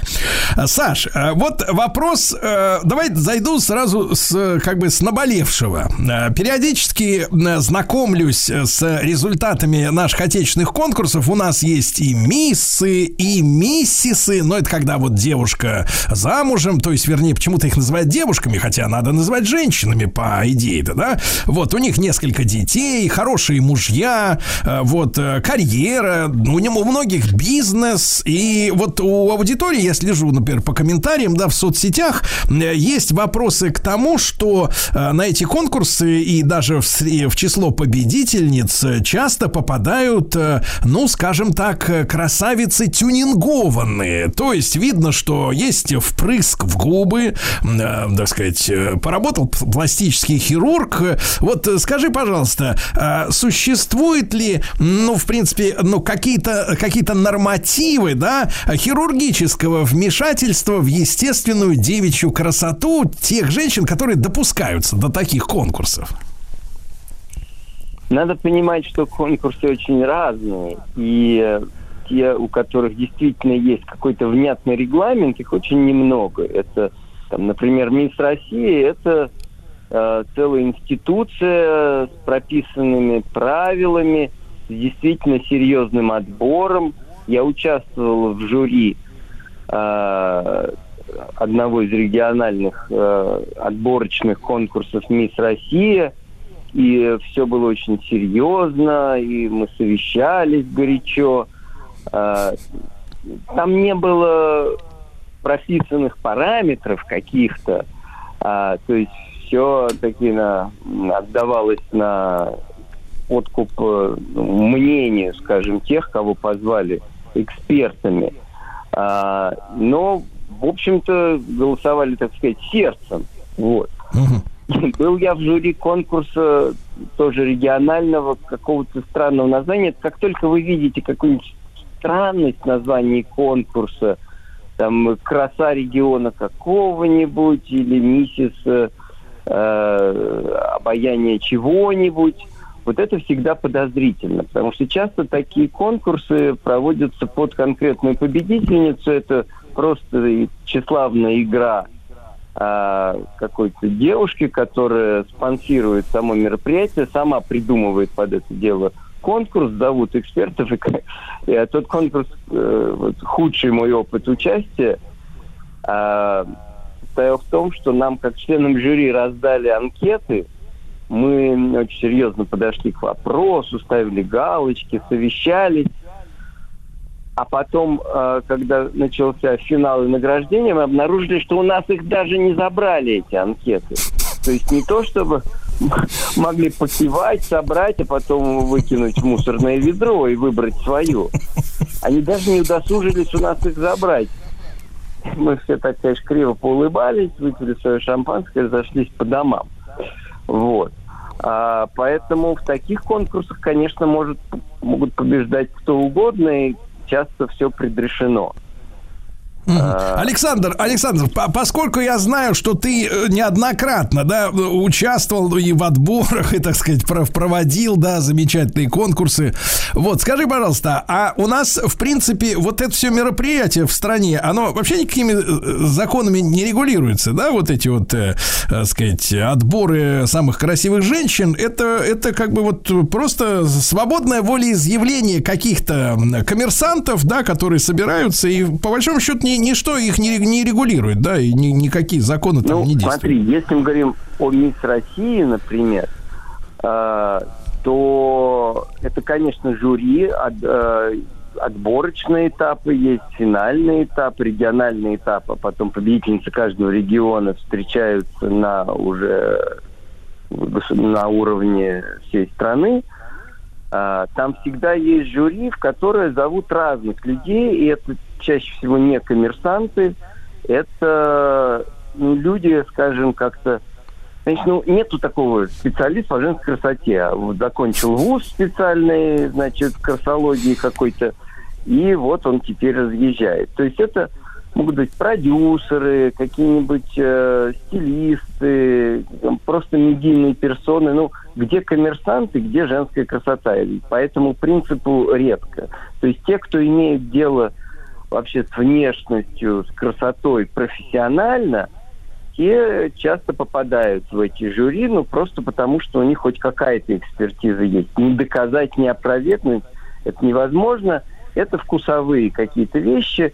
Стараются набирать из разных сфер, а, ну, просто уважаемых людей. Значит, в Советском Союзе это были бы, наверное, какие-то заслуженные хлопкоробы, э, передовики производства. Вот. У нас вот так. А, и нет, не прописывается. Не прописано. Просто подразумевается, что кто-то со странной внешностью а, просто его не выберут на отборочном этапе. Вот, приходят тысячи, тысячи, тысячи заявок. Вначале фотография, потом уже встречаются, чтобы посмотреть живьем, потому что разница гигантская – я немного такого большого каких-то выводов сделал из своей 20-летней карьеры главного редактора Максим. А, но вот по-человечески, даже как-то по-мужски я понял одну вещь, что фотография, даже неважно, женщина или мужчина, фотография человека, его и то, как он выглядит в жизни, это гигантская разница. И определить просто элементарно, если раскладывать вот э, эту гармонию на алгебру, определить, красивая женщина или нет, по фотографии вообще без мазы. Просто это придет что-то, не узнаешь, лучше ли, хуже. Есть фотогеничные люди, которые классно выходят на фотографиях, не говоря уже о том, что можно здорово поставить цветы, очень польстить и приукрасить, а в жизни не на что посмотреть. А бывает наоборот, что на фотографиях не очень получается, а в жизни потрясающе вот как-то, к счастью, к счастью, это практически нельзя расписать и разложить на какие-то вот а, математические составляющие. Человек, а, восприятие человеком человека – это магия. Поэтому всегда, конечно, надо смотреть вживую, на сцене. Именно поэтому надо посмотреть, кто на эту сцену выйдет, э, до того, как он выйдет. Поэтому фотография это очень и очень предварительный этап всегда. И, конечно, там в Бельгии они себе думали, и учитывая, как сильно они были одеты, я подозреваю, что там открыто было только лицо. Поэтому это был конкурс э, моды и, и красоты лица. У нас, как ты видишь, в общем, к моей радости, все-таки оценивается внешность целиком. И мы с тобой да, да. ценители женской красоты. Да, согласен. Ну, моду, моду с конкурсов красоты давно выгнали, да. Вот. Саша, вопрос такой. Ты упомянул, что бывают конкурсы красоты со странными названиями, да, такими хитро, да. такими выдуманными какими-то, и, как правило, региональными, а иногда и всероссийского масштаба, так сказать, заявляются какие-то такие угу. странные названия. Скажи, пожалуйста, и ты говорил, что и подчас э, вот э, женщина, которая хочет себе потрафить, да, вот она э, может быть привлекательна привлекает мужчину спонсора, своего мужа, он сужает какую-то сумму. А Как ты представляешь себе, о каком порядке цен идет речь? Вот если женщина хочет устроить себе вот такой подарок, стать мисс там чего-то, чего-нибудь, там 10 слов странных, а вот какой, какова цена вопроса для проведения такого вот э, мероприятия? Во-первых, давай э, будем феминистами и допустим, что женщина может сама эти деньги занести, сама себе организовать без всякого спонсора, выступить сама себе спонсором. Я знаю таких, знаешь, женщин, которые любому спонсору дадут фору по финансам. А, и это все вырождается просто в посиделке, вот сколько стоит организовать мероприятие, арендовать зал, а, накормить э, жюри, все это сфотографировать, нанять всех стилистов и обслуживающий персонал. А, ну, зависит от масштабов зала, вот э, количество мест, ну, прикидывай, ну, какие-то миллионы, наверное, стоит. То есть, ну, меньше, чем за несколько миллионов мероприятие такого масштаба. А, там же всегда еще что-то происходит, какие-то выступления. А, Очень редко бывает внятный э, регламент отбора, то есть какой-то конкурс. Обычно они просто выходят красивые, с номерками, а, дефилируют, потом, может быть, пару слов говорят ведущему очень веселому, э, типа нас с тобой, в микрофон, он к ним подходит, как-то, ну, чтобы голос просто послушать и посмотреть, как человек реагирует. А потом они все куда-нибудь уходят, а жюри заполняет анкету, расставляет Которые баллы, у них которые не потом- собирают, да? ну, иногда, как выяснилось, да, я тоже очень удивился, потому что были случаи, что и собирали, и, э, но где там в кулуарах выводили среднеарифметическое, если жюри недостаточно сплоченное, то было непонятно, честно это или нет.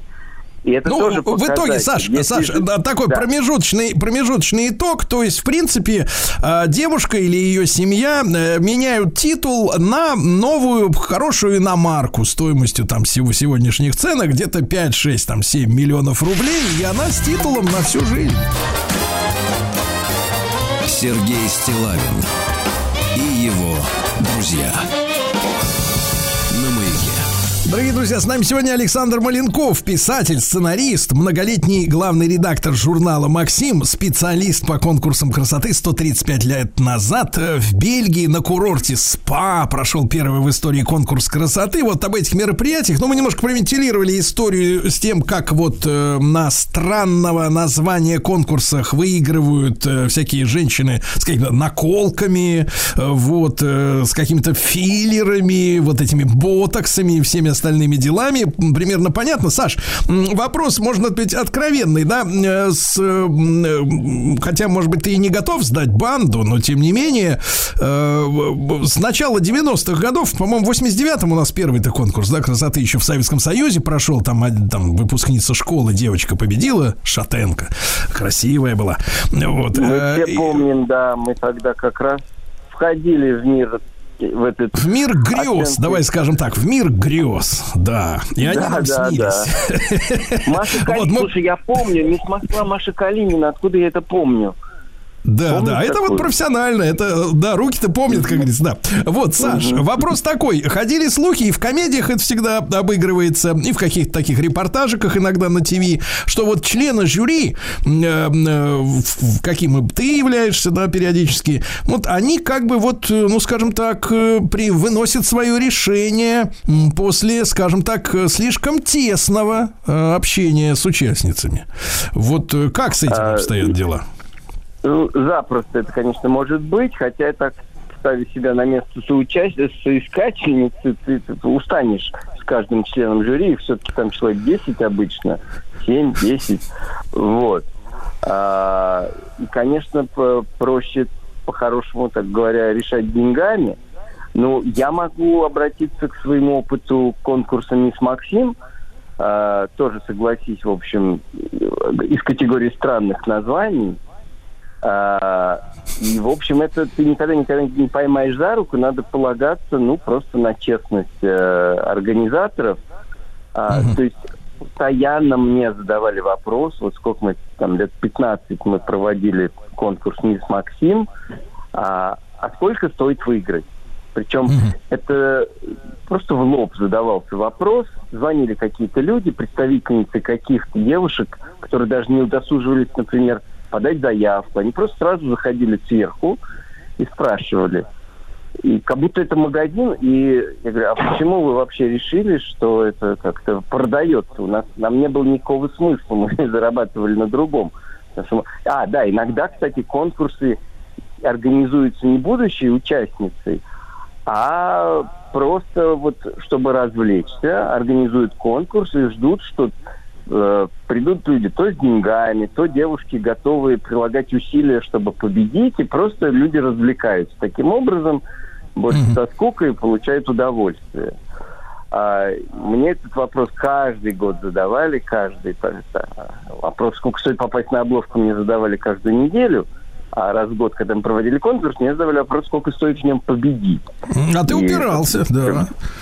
Да, нет, ну это зачем мне надо портить э, карму репутацию? Да. Саш, вот, поэтому... Саш, вопрос, э, вопрос важный. Скажи, пожалуйста, а вот ты же следил наверняка все эти годы пристально, естественно, как честный человек. Э, ну, вообще, сделал выводы, как меняется жизнь женщины. Но ну, я не имею в виду вот те э, странно выдуманные названия, да, где все делается для личного тщеславия, да, а в принципе, вот девушка побеждает на этом конкурсе красоты. Ее жизнь на самом деле меняется, то есть, и, и если меняется, то что в ней? Ну, смотри, если это там, например, мисс Россия, и которая потом может уехать и ну, победительницы становятся медийными персонами. Они, впрочем, так же быстро исчезают с радаров, как и появляются, но они едут на международный конкурс какой-нибудь, там у них есть шанс а, вообще победить в мировом масштабе или занять какое-то место, или выйти на сцену в каком-нибудь классном экзотическом городе.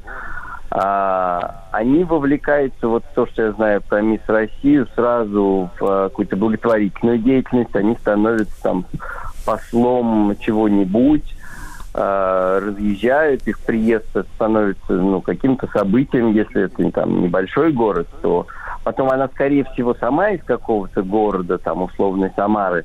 И это всегда на местном уровне тоже большое событие, она становится знаменитостью.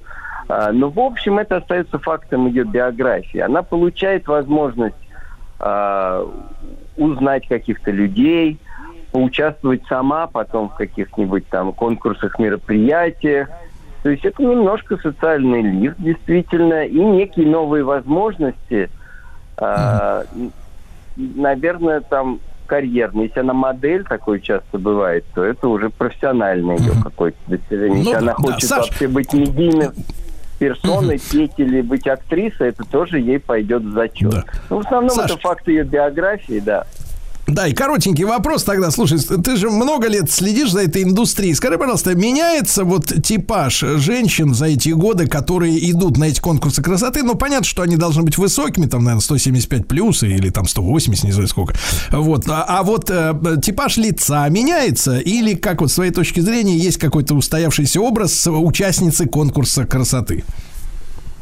Ну, опять же, если это конкурс с регламентом серьезный, то это всегда, мы сами это видим, очень натурально. Вообще все мы видим, что такое чувство, что выбирают каждый год одну и ту же, потому что они все очень похожи. И этот типаж такой эталонный. Это, мы понимаем, большие глаза, э, там полные губы, скулы, худоба, длинные волосы, как правило, прямые. А, если э, и это натуральное, то есть пока что вот в России это все равно довольно натуральная красота. А, глаз опытный замечает, что все-таки сделано. То есть так говоришь, конечно, мы видим ужасные образцы, губы вперед человека входят в комнату, и губы, губы, губы, а потом вроде сам человек вроде где-то начинает подходить. А бывает, что сейчас же очень аккуратно делают, потому что делают специально, чтобы это выглядело натурально. И то, что они все все равно немножко Ким Кардашьян, это подозрительно. Это подозрительно. А вообще контингент, вот тоже я долгие годы в Максиме следил, да, пошли с какого-то момента постоянные татуировки, постоянно губы. Uh-huh. и я вижу, что сами девушки вот для себя этот эталон вот восприняли. Нарисовали, год, да, нас нарисовали. с тобой Но- не спросившись. Да, прочим. но нам с Александром Маленковым, писателем, сценаристом и многолетним редактором журнала «Максим» такие не нравятся. Спасибо большое, Александр.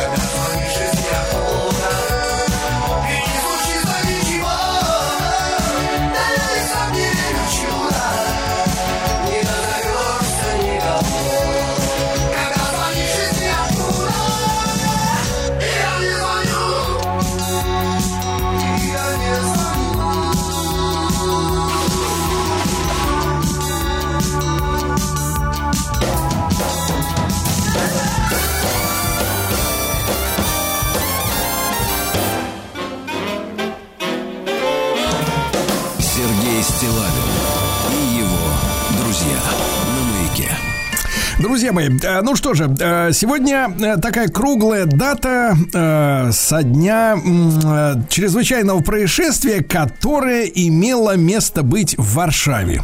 И тут надо вернуться на 160, да, ребятушки, на 160 лет тому назад, когда Варшава была частью Российской империи, Владислав Александрович, да?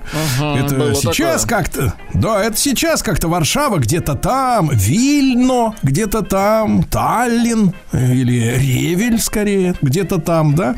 Но бывали и другие времена. Так вот, 160 лет тому назад в этот день в Варшаве произошло покушение на российского генерала Берга. Он ехал в телеге, ну, э, в карете, конечно. А из окна дома вы выбросили бомбу, э, вот, чтобы на него покуситься. В итоге после этого пришли солдаты.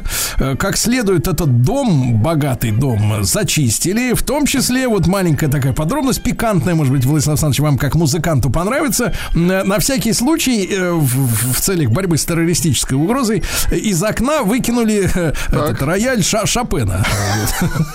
Да. Ну, Поляки случай, потом, понятно. поляки потом на этом построили свою пропаганду. Они написали несколько стихотворений на эту тему, что, мол, ах, русские варвары выбросили, значит, в вольном переводе с, поля, с поляцкого, э, выбросили рояль Шопена, ничего святого нет и так далее. Ну, в общем, такое дело полуанекдотическое. Ну, а что еще делать с террористами-то, правильно? С Для террористами. безопасности.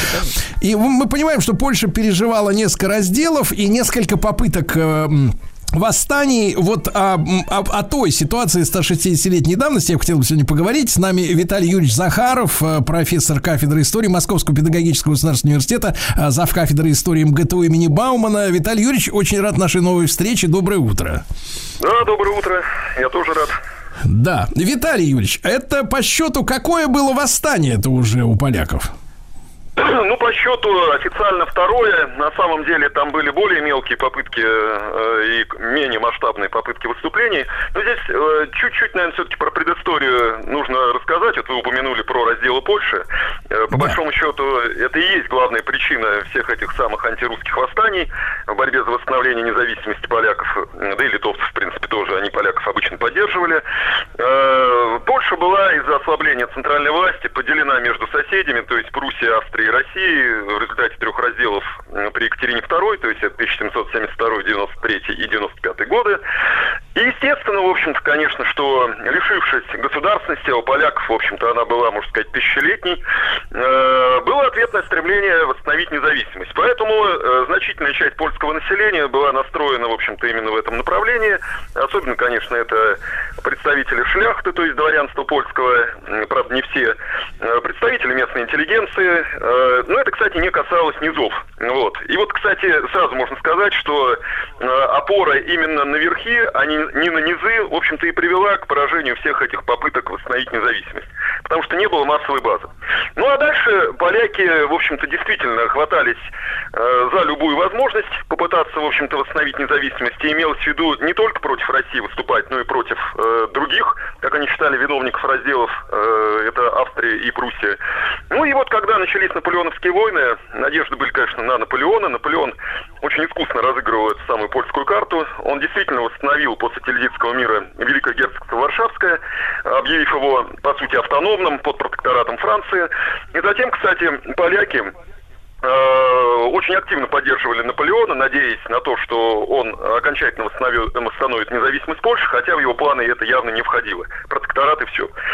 Кстати, если бы Россия проиграла войну 1812 года, то э, Наполеон собирался отсоединить от России Литву и присоединить к этому Великому герцогству Варшавскому. Но этого не случилось. Э, Наполеон проиграл, как известно. Мы вступили в Париж. Дальше начался, начались переговоры э, между союзниками, Венский конгресс. И, собственно говоря, здесь опять Польша стала камнем преткновения. Э, опять э, вопрос о разделе этого самого Великого герцогства Варшавского. Ну, по итогу большая часть досталась России. Причем Александр I тогда проводил политику так называемой конституционной дипломатии. То есть, короче говоря, э, введение во всех вновь присоединенных территориях, в частности, от Финляндии и Польши, э, конституционного управления и автономии широкой, в обмен на лояльность. В общем, здесь все понятно. Э, Причем вначале это очень даже сработало. Большая часть местного населения, в том числе вот вышеупомянутые верхи, на тот момент оказались настроены пророссийски, с восторгом приняли вот эту конституцию царства польского сентября 1815 года. Вот. Притом, кстати, сразу надо сказать, что Австрия и Пруссия в своих частях э, Речи Посполитой, соответственно, им доставшейся, никакого конституционного управления близко даже не ввели. Хотя потом они обвиняли Россию в деспотизме там, и так далее и тому подобное. Вот. Ну а дальше, э, начиная где-то с 1820 года, Александр от идей введения Конституции в самой России отказался, началась политика закручивания гаек, переход к откровенному такому консерватизму, ну и Польша это тоже коснулась. То есть положения этой Конституции перестали соблюдаться, по сути, э, никакого парламента местного не созывалось годами, ну и потом уже вот как раз к концу правления Александра было введено, по сути, прямое управление польскими территориями. То есть Польша уже ничем не отличалась от обычных губерний России. Хотя формально Конституция царства польского действовала. Дальше Николай I продолжил эту самую политику, ну и он вообще был крайне консервативно настроен. Ну и вот дальше поляки попытались воспользоваться общеевропейской ситуацией, В 1830 году во Франции и в Бельгии вспыхнули революции. Ну и, собственно говоря, э, под этим соусом, э, что э, новое правительство Франции, допустим, скорее всего, поляков поддержит, они попытались, в общем-то, добиться независимости в, царском, в царстве польском. Причиной основной они называли как раз несоблюдение норм этой польской конституции и так далее, и так далее. Ну, все закончилось поражением этого восстания, опять же, из-за отсутствия массовой социальной базы, так скажем, потому что основная часть населения не поддержала. Вот, нейтральную позицию крести- подавляющая часть крестьянства занимала, потому что польские, опять же, верхи, дворяне прежде всего, и не думали вообще хоть как-то решать крестьянский вопрос. Крепостное право, оно и крепостное право, крестьяне это хлопы, это быдло, которым надо управлять, которых надо эксплуатировать и так далее. То есть такие полулюди типа того. Эти полулюди, собственно, и не поддержали э, польскую шляхту. Вот все. Дальше, соответственно, э, ответная реакция нашего правительства, э, ликвидация уже и формальная этой польской конституции, э, которая, по сути, уже не действовала. Органический статут был введен. То есть Польша была, по сути, поделена на несколько губерний и управлялась так же, как обычные российские губернии. Но, с другой стороны, наше правительство, наверное, все-таки совершило ошибку, э, начав преследование католической церкви, соответственно, э, запрет э, польских и литовских школ и так далее и тому подобное. Ну, ответная реакция тоже, конечно, не замедлила последовать. Э, стремление э, к обратному, да, то есть восстановить вот эту попранную национальную гордость, там, справедливость и так далее и тому подобное. Но дальше вот сразу надо сказать, что э, поляки со своим вторым восстанием 1863 года, они опоздали. Дело в том, что э, и в 1848 году, когда вот эта вторая революционная волна в Европе вспыхнула, они не смогли этим воспользоваться. И Крымской войной, когда, сами понимаете, Россия была занята борьбой э, с коалицией э, против нее, да? Ну да. И здесь поляки не смогли этим воспользоваться. Это для них, конечно, шанс был. Почему не смогли воспользоваться? Ну, здесь, наверное, э, сыграла свою роль жесткая политика Николая Первого. Э, Такое довольно крутое подавление любых проявлений инакомыслия и в самой России, и в Польше в частности. Ну и, наверное, в общем-то, плодотворная, если так можно выразиться, деятельность третьего отделения пресловутого, э, которое занималось в том числе и контрразведывательной деятельностью, в корне пресекая все попытки создать какие-то подпольные организации. И, кстати, как только э, к власти пришел Александр II, э, который придерживался вроде как принципов своего дяди Александра I и пытался вроде бы пойти на уступки польскому общественному мнению, опять мнению верхов прежде всего, вот это и сыграло э, свою роль, которая привела к этому восстанию. То есть ослабление опять вот этой жесткой политики, попытка пойти на уступки, попытка частично восстановить конституцию царства польского, ввести опять э, госсовет там и так далее, а потом и Сейм. Поляки это восприняли как слабость. Вот. Э, Третье отделение, в принципе, продолжало нормально работать, э, но, но, в общем-то, информация поступала, что э, в Польше, во всех крупных городах зреет недовольство, что там создаются подпольные кружки, вплоть до того, что кружки террористической направленности, особенно состоящие из студентов, молодежи там, и так далее, и так далее, националистически настроенной. Но в то время на Александра II большое влияние имел его младший брат Константин Николаевич, который считал, что нужно действовать э, в, в русле такого либерализма, в русле э, прогресса, уступок, э, опять введения конституционного управления и так далее.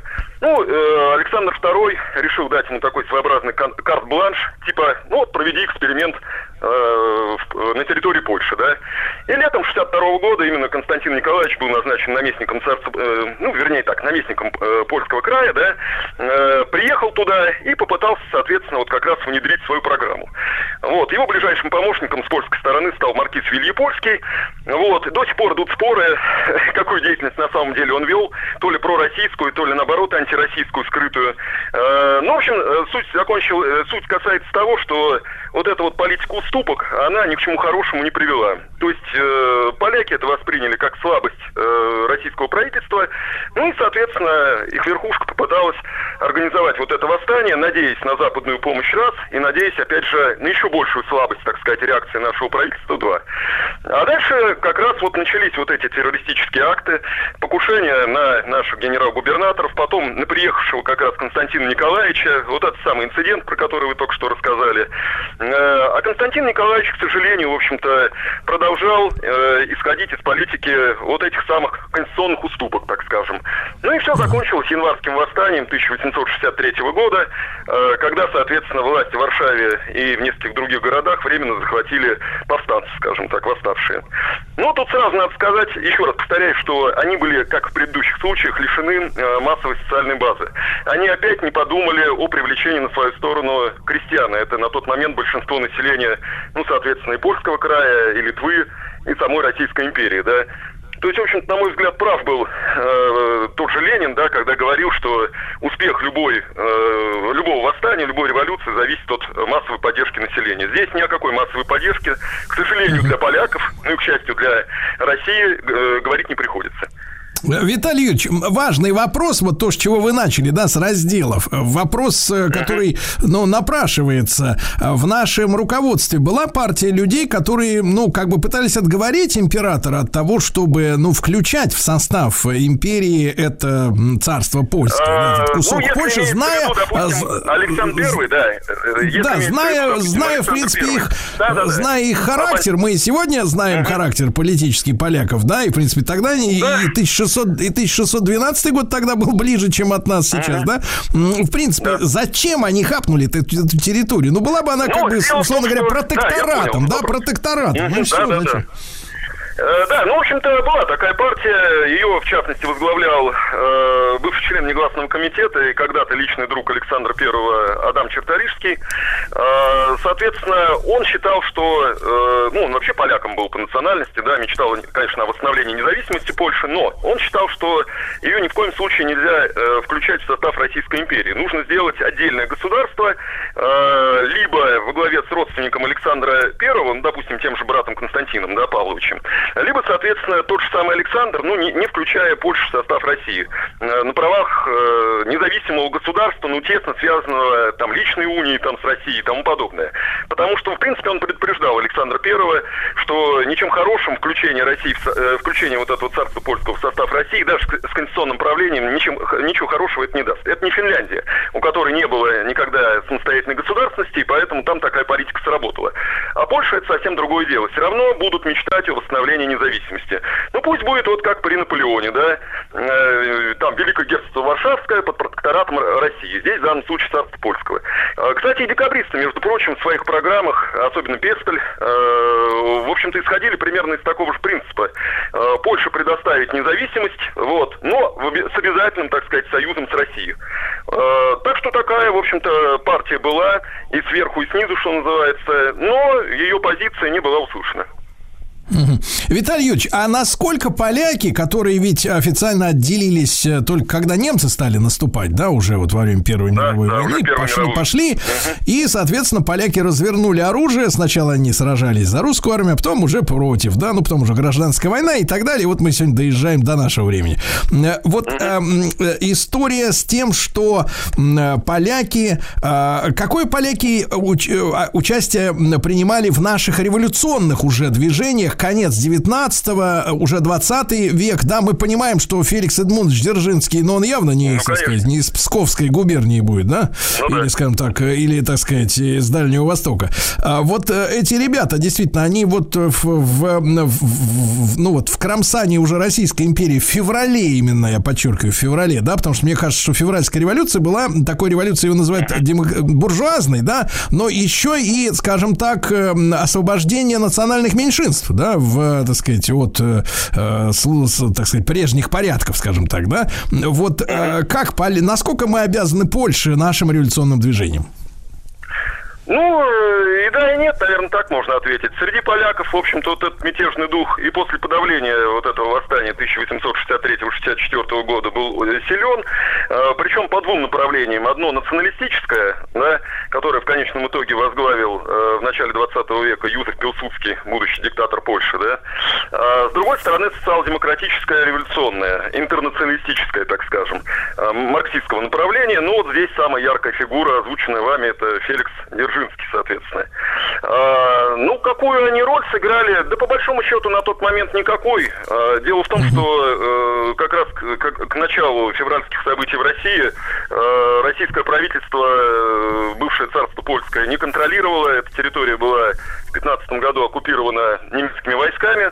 и частично австрийскими. Ну и, соответственно, на этой территории немцы, разыгрывая, ну и австрийцы разыгрывают национальную карту, э, ведя, естественно, подрывную деятельность против России, э, создали там под протекторатом оккупационного, оккупационных властей марионеточное польское правительство, соответственно.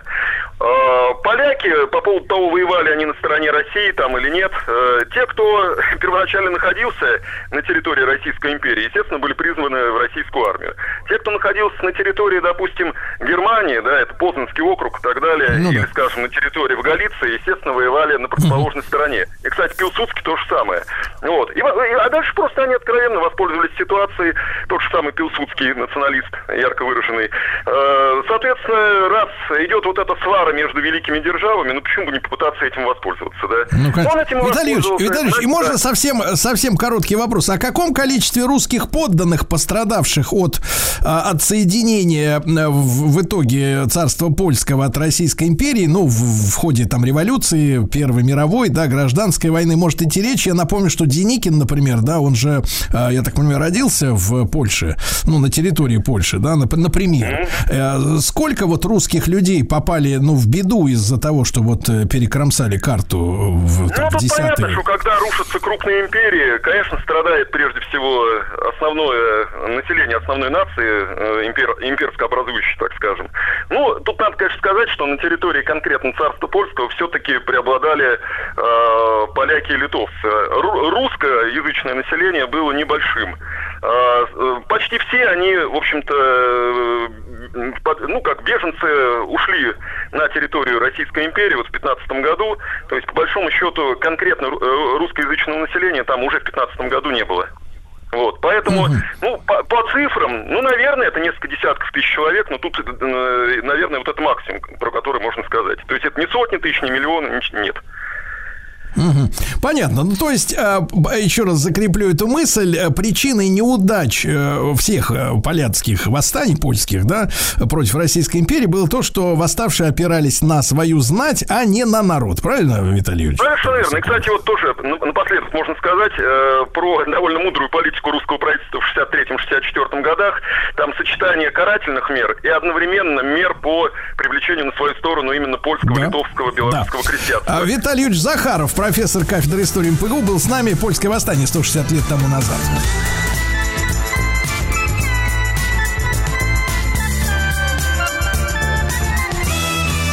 Сергей Стилавин Дорогие друзья, сегодня э, с утра наша э, команда, наш коллектив радиостанции э, искренне поздравил наших замечательных оружейников. Э, С чем, Владислав Александрович? С Днем Оружейника, Точно, правильно? да. С праздником еще прек- прекрасный профессиональный праздник. э, И наши оружейники всегда были в почете и у нас, и у народа. Вот. И сегодня искренние поздравления всем тем, кто трудится в этой сфере сегодня. Э, Непростое время, да. Э, Я понимаю прекрасно, что хотелось бы, хотелось бы, да, как, э, ну, условно говоря, в мирное время поговорить о новых разработках, новых достижениях, но мы с вами, Владислав Александрович, как люди ответственные, мы понимаем, что вас и нас подслушивает враг. Понимаете, какая история? И а, да. публиковать какие-то свежие, так сказать, сведения, которые могут навредить, э, сказать, и нашей промышленности, и нашим военным, это, так сказать, э, мы, мы себе с нашей гражданской позиции позволить не можем. Но, тем не менее, э, в общем-то, о каких-то достижениях, да, о, о работе в- на каких-то направлениях мы хотели бы сегодня узнать чуть побольше, да. Э, С нами Александр Кудряшов, главный редактор журнала «Калибр». Александр, доброе утро, здравствуйте. Да. Доброе утро. Да, Александр, ну вот э, скажите, пожалуйста, э, с вашей точки зрения, да, как профессионального человека, который э, наблюдает, да, за развитием э, э, техники, технологий, да, то, что касается э, там, стрелкового оружия, других видов вооружения, а вот э, куда, в каком направлении, давайте так, э, если попытаемся общо, скажем так, э, начать нашу беседу, в каком направлении идет э, развитие этой военной техники, то есть какая э, объективная задача на мировом театре военных действий есть сегодня у, э, так сказать, вот э, какие задачи перед оружейниками стоят, вот так. Ну, смотрите, какая ситуация. Стрелковое оружие, так сказать, не является основным на поле боя, да, если мы говорим именно о военных действиях. Все-таки там больше работает артиллерия, ракетник. Вот. Но, тем не менее, к стрелковому оружию достаточно большие, так сказать, требования выдвигаются. И одно из них надежность. Поэтому в этом направлении в основном идет развитие. То есть оно должно быть простым, надежным, не отказывать, требовать как меньше ухода. Вот такие вот направления. И вот в связи с этим у нас был разработан автомат АК-12, это дальнейшая мо- модернизация АК-74. Ну и сейчас такое хорошее развитие идет на снайперское оружие, дальнобойное оружие такое высокого класса. Это основные тенденции развития. Александр, а вот вы сказали о простоте и о надежности, да, оружия, потому что приходилось э, читать материалы, там, знакомиться с мнениями, а также вот экспертов, ваших коллег, и сложилось такое ощущение, что, э, ну вот, например, американцы, да, они делают э, по отзывам, опять же, профессионалов, очень хорошую, там, например, штурмовую винтовку М16, да, ну, такая растиражирована, скажем так, в массовой культуре, как образ, хотя, наверное, уступает по узнаваемости Калашникову. Вот. А, но говорится о следующем, да, что вот американское, например, оружие, да, оно имеет отличные характеристики, может быть, даже превосходящие какие-то аналогичные э, образцы нашего оружия, но при этом очень требовательно к уходу, боится грязи, там требует э, постоянных, так сказать, вот э, какой-то профилактического, так сказать, обслуживания, да. А, как нам удалось, ну, это, понятно, история уходит вглубь, так сказать, 20 века, но менее, а, как тому же Калашникову, с вашей точки зрения, как нам удалось разработать действительно, ну, вот, оружие, которое вот в этом смысле обскакивает многие западные образцы именно по неприхотливости? Ну, главная цель-то как раз и была создать оружие, которое, во-первых, можно легко научить любого призывника, да, то есть не профессионального военного, не несколько лет обучать человека, а именно вот взять призывника и за несколько месяцев подготовить его солдаты, так скажем, да, и для этого нужно было оружие, которое, во-первых, простое, во-вторых, надежное, в-третьих, чтобы одна из целей, которая ставилась для автомата Калашникова, чтобы его нельзя было неправильно собрать в принципе, да, то есть вы не сможете собрать автомат Калашникова, если вы его неправильно собираете. И вот, э, реализуя эту концепцию, в основном, конечно, вот почему, то есть э, М-16, да, или АРки все, их хвалят в основном за кучность, да, то есть хорошая кучность стрельбы, лучше, чем у Калашникова, хотя сегодня это уже спорные, так сказать, заявления. Вот. Но добились это за счет того, что минимальные зазоры в оружии, да, то есть ничего не болтается, все плотно закрывается. Но как э, противоречие этому, естественно, любое загрязнение приводит к отказу оружия. Соответственно, в Калашникове была выбрана другая схема, там зазоры побольше сделаны, вот, все пригнано не так плотно, но зато вы можете, так сказать, стрелять из него практически в любом состоянии и чистить его гораздо реже. Хотя, естественно, чистить все равно нужно. Плюс сама схема, допустим, той же М-16 отвод пороховых газов идет прямо в коробку через трубочку, да, у нас стоит поршень, который отсекает всю, всю эту грязь, вот, соответственно, и, и этим объясняется, что он стрелять может и патронами худшего качества, и гораздо дольше без э, ухода. А в итоге, Александр, вот если сравнивать новые, да, образцы, там, АК-47 или 74, вот, и тот же М-16, да, я имею в виду по профилактическим работам, да, то есть вот а, насколько действительно наша вот эта военная техника, ну, индивидуальная, да, для стрельбы, она м, дольше может про, просуществовать в условиях боя без вот э, там прочистки, смазки, ну, то есть вот э, как вы это определяете? Не, ну наша в любом случае будет дольше существовать, просто потому что, говорю, изначально в конструкции заложено, что она надо работать в тяжелых условиях. Это прям вот прям. Даже, даже просто внешне, если вы посмотрите на то же М16, увидите там крышку, которая закрывает за выброс гильзы, да, то есть это уже говорит о том, что люди позаботились о том, чтобы туда вообще ничего не попадало. А в боевых условиях э, это довольно трудно как бы осуществить. То есть как вы только начинаете стрелять, эта крышка откроется, и она больше уже не закроется, пока рукой вы ее не закроете. И любой песок, грязь, там, если попадет, соответственно, все оружие практически откажется.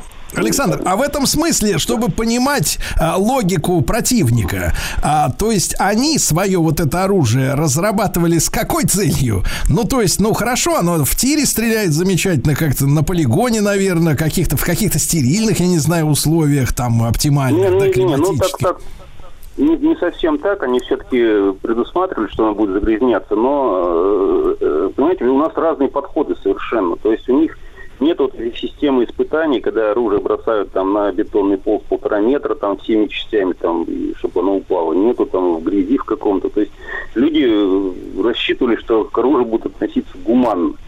Вот, соответственно, подход был, как бы, поставили задачу под такой-то патрон, там, да, разработать такую-то винтовку с такими-то характеристиками. А то, что она будет, так сказать, эксплуатироваться нещадно, в это особо никто, видимо, не верил, так скажем.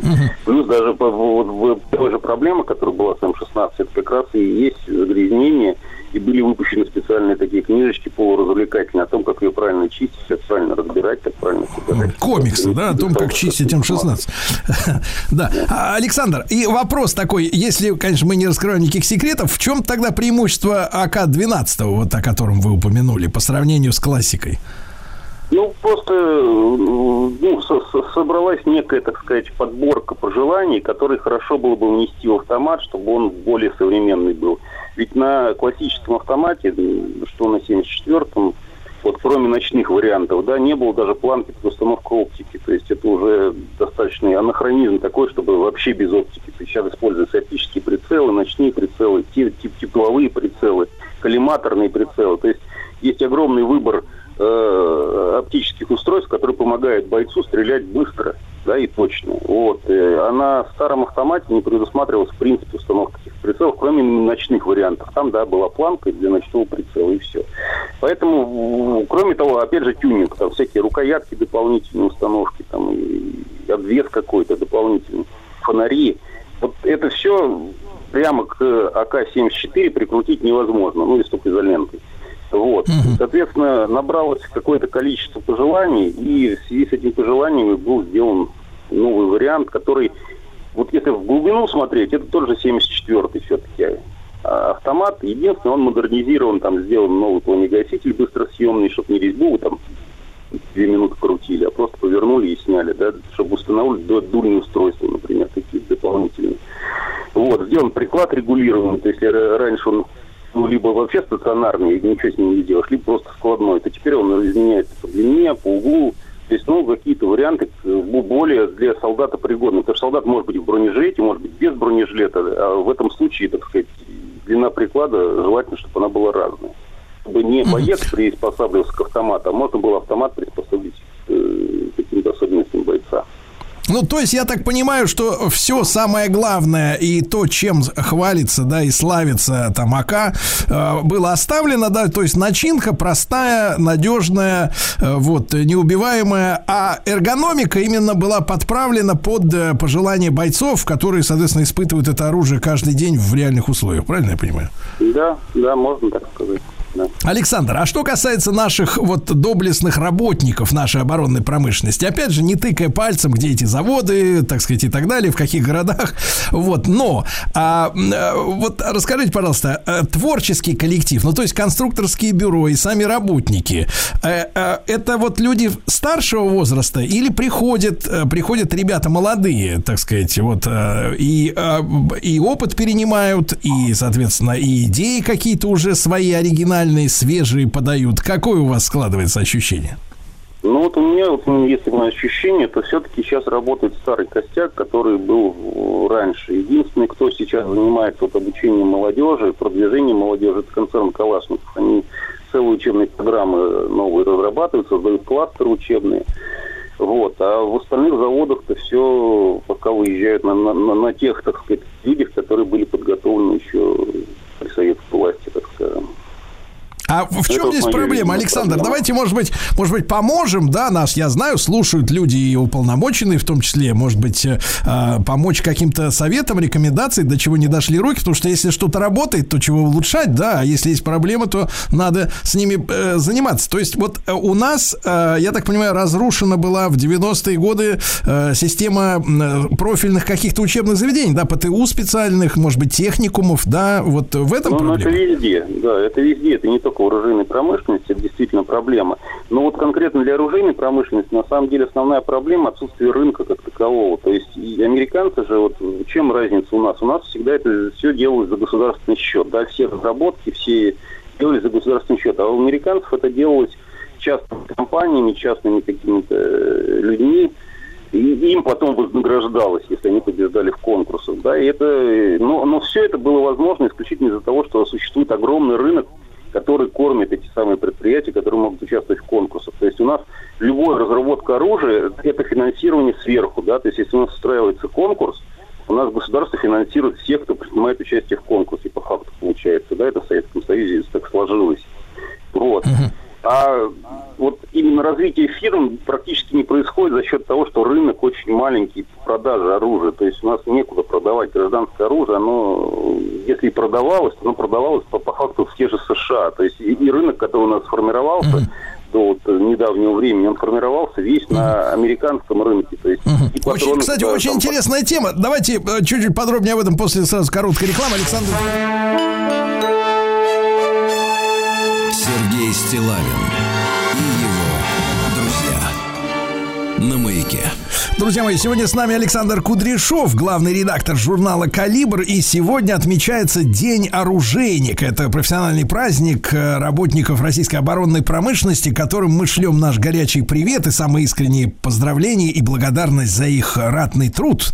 Вот, а, а, Александр э, вот развивает тему, что э, в Соединенных Штатах многие образцы вооружений разрабатываются, ну, скажем так, на коммерческой основе, потому что есть большой рынок, большой рынок вот сбыта этих, э, этого оружия, да, в, то, в тех же Соединенных Штатах идет конкурентная борьба, люди придумывают все новые и новые. Александр, но не могу не задать вопрос, является ли вот такая система американская э, и их вообще вот условия вооруженности населения, да, у которых у всех есть там на руках оружие, э, причиной для регулярных вот этих вот, так сказать, вооруженных конфликтов там в школах, там в институтах, не знаю, вот эти все стрелки, как вы находите это, эту связь? Ну, понимаете, в чем дело? Ну, с моей точки зрения, это не связано. То есть это больше связано с психологическим, так сказать, портретом общества, а не с тем, есть у них оружие или нет. Потому что тот же автомобиль является тем же средством повышенной опасности у нас.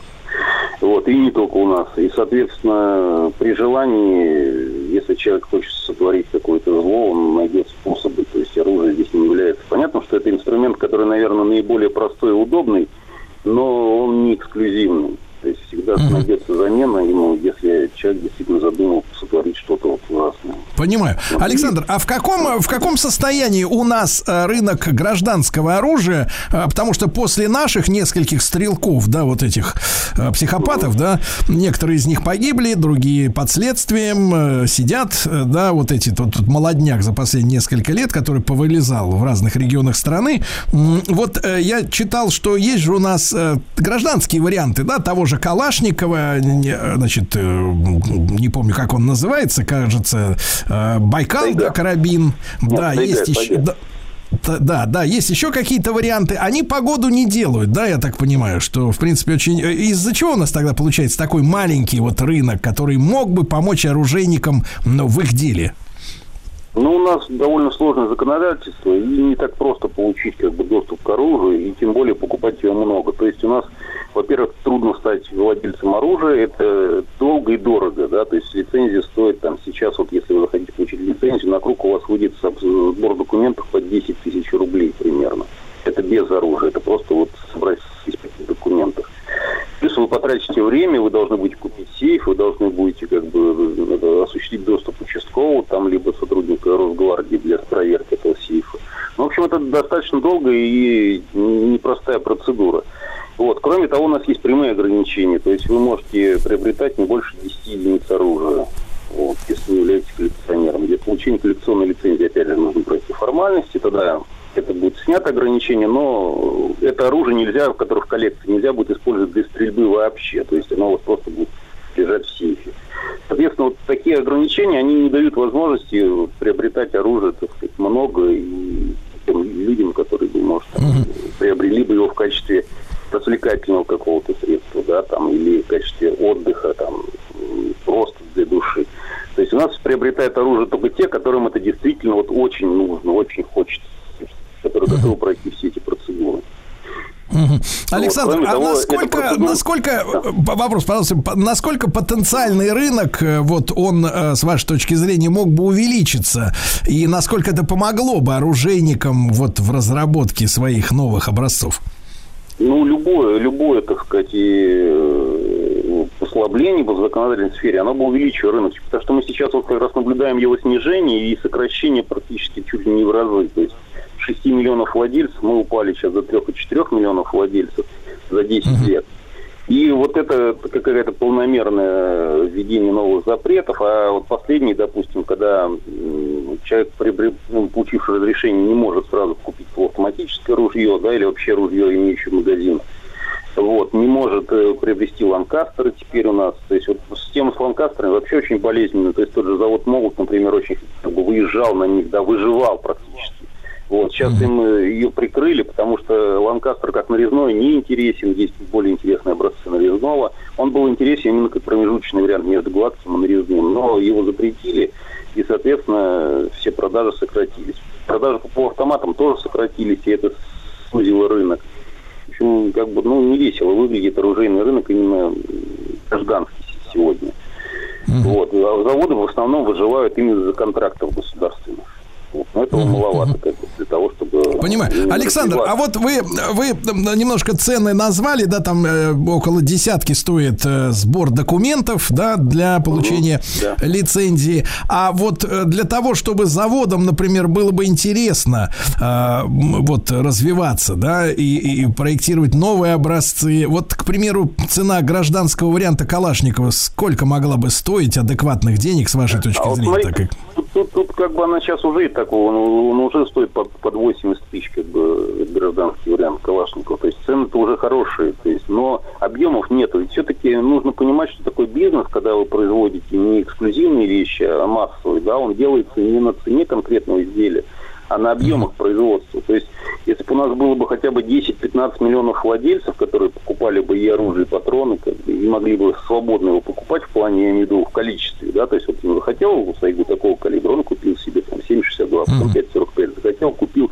И это не связано с постоянными процедурами прохождения. То есть у нас же не просто вы получаете разрешение на оружие, там, и можете приобретать, вы на каждую единицу получаете разрешение. Вы каждую единицу регистрируете, вы каждую единицу потом продлеваете, вы каждую единицу нарезную отстреливаете. То есть это И постоянно вот, деньги, ну, да.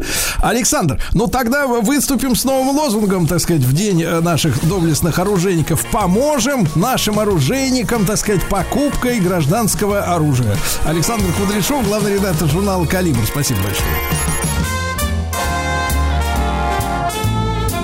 Сергей Стилавин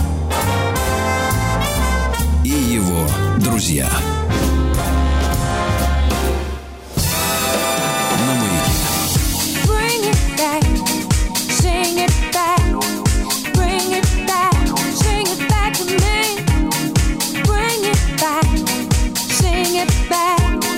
Bring it back, sing it back to me.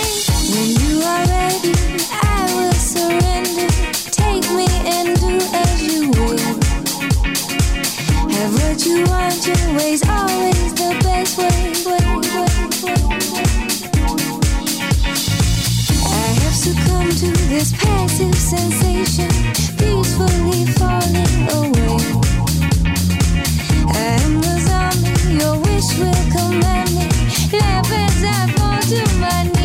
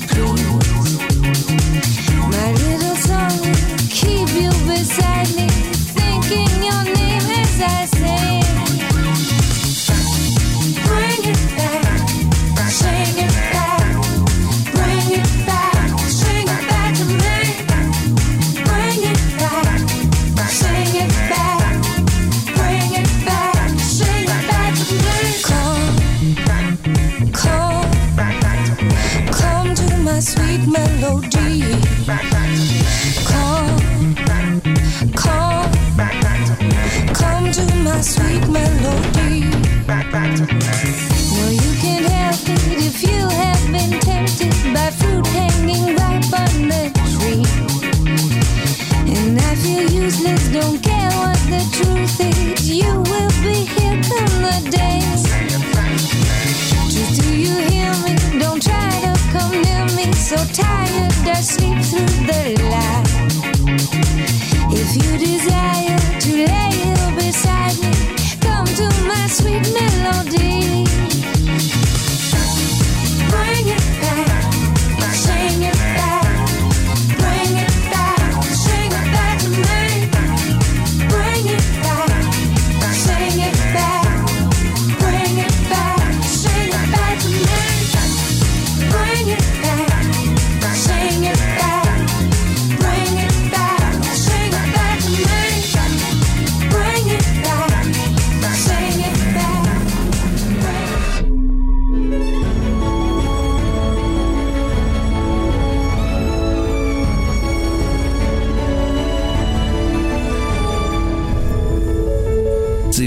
Цивилизация запахов.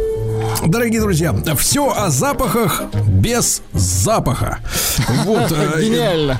Да, Илья Волков с нами вновь, директор по развитию проекта парфюмерии и косметики Молекул. Э, Илья, здравствуйте, рады нашей новой встрече. Доброе Приветствую, Сергей, рад тоже. Да, ну вы сегодня тему-то взяли такую, я бы сказал, э, роскошную, да. Революция в мужских ароматах в первой половине 20 века. В мужских ароматах, да? Да, совершенно верно. Вот, На вот в это деле- время, Илья, а ведь, э, так сказать, Владимир Владимирович, не напрягайтесь, Маяковский, э, вот, э, писал о том, что блуза рабочего пахнет, что там, машинным маслом, там, да, еще что-то такое. То есть вот рабочим потом пахнуть должен мужчина, правильно? Вот, он там, знал, он Бензином, да, бензином, вот. А вы о ком? Я именно об этом. Я именно о том, то, что... Я именно о том, то, что э, запах мужчины, как и запах женщины, конечно, являлся все время неким отражением того социума, в котором э, мужчина живет, в общем-то, и женщина, безусловно. И те изменения, которые в этом социуме происходят, они очень быстро находили отражение в парфюмерии. На самом деле, находили отражение настолько быстро, что иногда даже возникают мысли, а не явилась ли парфюмерия первой причиной. Но в каких-то случаях наверняка, а ну в целом, конечно же, а, парфюмерия очень чутко реагировала, поэтому и, и бензин, и машинное масло, ну и запах пота даже в определенном смысле становился каким-то таким ароматным гимном эпохи, и не только э, той эпохи, которая происходило здесь э, в 20-30-е годы, в общем, далекое от ощущения роскоши, но и того, то, что происходило, в общем-то, на родине, по сути дела, современной парфюмерии во Франции. На самом деле, если мы посмотрим на мужские ароматы, ну, даже не на мужские, а просто на ароматы 19 еще века, то мы увидим то, что разделение на мужские и женские там просто отсутствовало. Никому в голову не могло прийти, что какой-нибудь цветок может быть, например, вот а- а- аромат этого цветка вот обязательно должен быть на мужчине или аромат другого цветка обязательно на женщине. Мысли даже такой не возникало. Был одеколон. Одеколон, который использовался в первую очередь как гигиеническое средство, и, в общем-то, его Ну, использовали они, вместо какие же- принятия душа. Какие же поверхности-то они протирали? Вот все, до каких могли дотянуться на самом деле, потому что если мы посмотрим на э, такую рутинную, можно сказать, утреннюю э, джентльмена или джентльвумен, да, ну или леди, то мы увидим то, что вначале утром, как всегда, это протирание одеколоном, одевание, а потом уже сверху наносились духи, да, духи наносились, причем не на кожу, как правило, а на, например, на галстук или на воротник или на платочек, который вставлялся в кармашек, или даже на какие-нибудь на, на манишки или периодически на То есть рукава. духи должны были комбинироваться с одеколоном, да? Вот. Да, духи всегда комбинировались с одеколоном, являя такой завершающий, вот, можно сказать, украшение, да, роскошный этап аксессуара, который наносился на одежду. То есть так же, как прикалывали брошь, например, к платью, точно так же наносили духи. Поэтому мысли о том, что какие-то мужские, какие-то женские, не существовало. Плюс еще в 19 веке не существовало брендов. Да, вот сегодня духи все, они характеризуются тем, что относятся к определенному бренду, к определенной марке, э, со своей там концепцией, философией, взглядом, если хотите, на мир, да, но в те времена парфюмеры, они жили в городах, у них них были свои салоны, в общем-то, которые представляли одновременно и мастерские, где производились те или иные духи. И, в общем, очень редко можно было услышать, например, э, в Российской империи парижские духи, да, скорее всего, это были часто действительно выходцы из Франции, но которые открывали свои лавки в Санкт-Петербурге, в Москве, в Киеве, э, не дай бог. А странная э, история, кстати говоря, Илья, ведь мы же, например, шампанское-то оттуда возили, будь здоров, не один десяток лет, да? А парфюм, значит, нет, получается. Шампанское возили, а парфюм вот нет. Его изготавливали на месте. В общем, те же самые французские, как правило, мастера.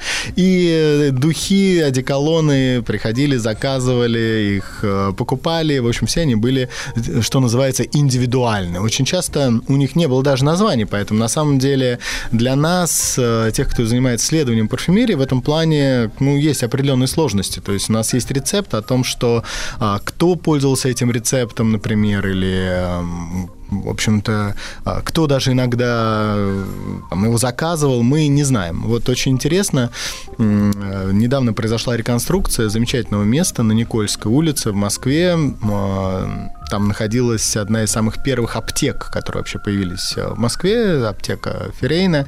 И как раз наш проект «Молекул», он занимался реконструкцией, в том числе этого здания, потому что мы планируем там открыть очень-очень интересное, необычное место в будущем. Феррейна, простите, это вот когда в 90-х э, дискуссии предвыборные были, э, Да, да, да, Владимир вот. Вольфович обменивался часами золотыми с э, Вот. руководителем он- он- Феррейна. да, он, он там участвовал, ну, не, он не участвовал, да, но он в том числе занимался возрождением вот этого аптечного дела, которое там находилось. В общем, там была одна из самых первых аптек. Представляете, во время реконструкции мы нашли э, очень интересные артефакты, да, это были э, там старинные баночки, старинные бутылки, а в то же время э, там находился целый список рецептов. Ага. Рецептов, в том числе и духов, да, прям такая А вот там в советское старинная- время старинная что пачка. находилось-то в этом здании?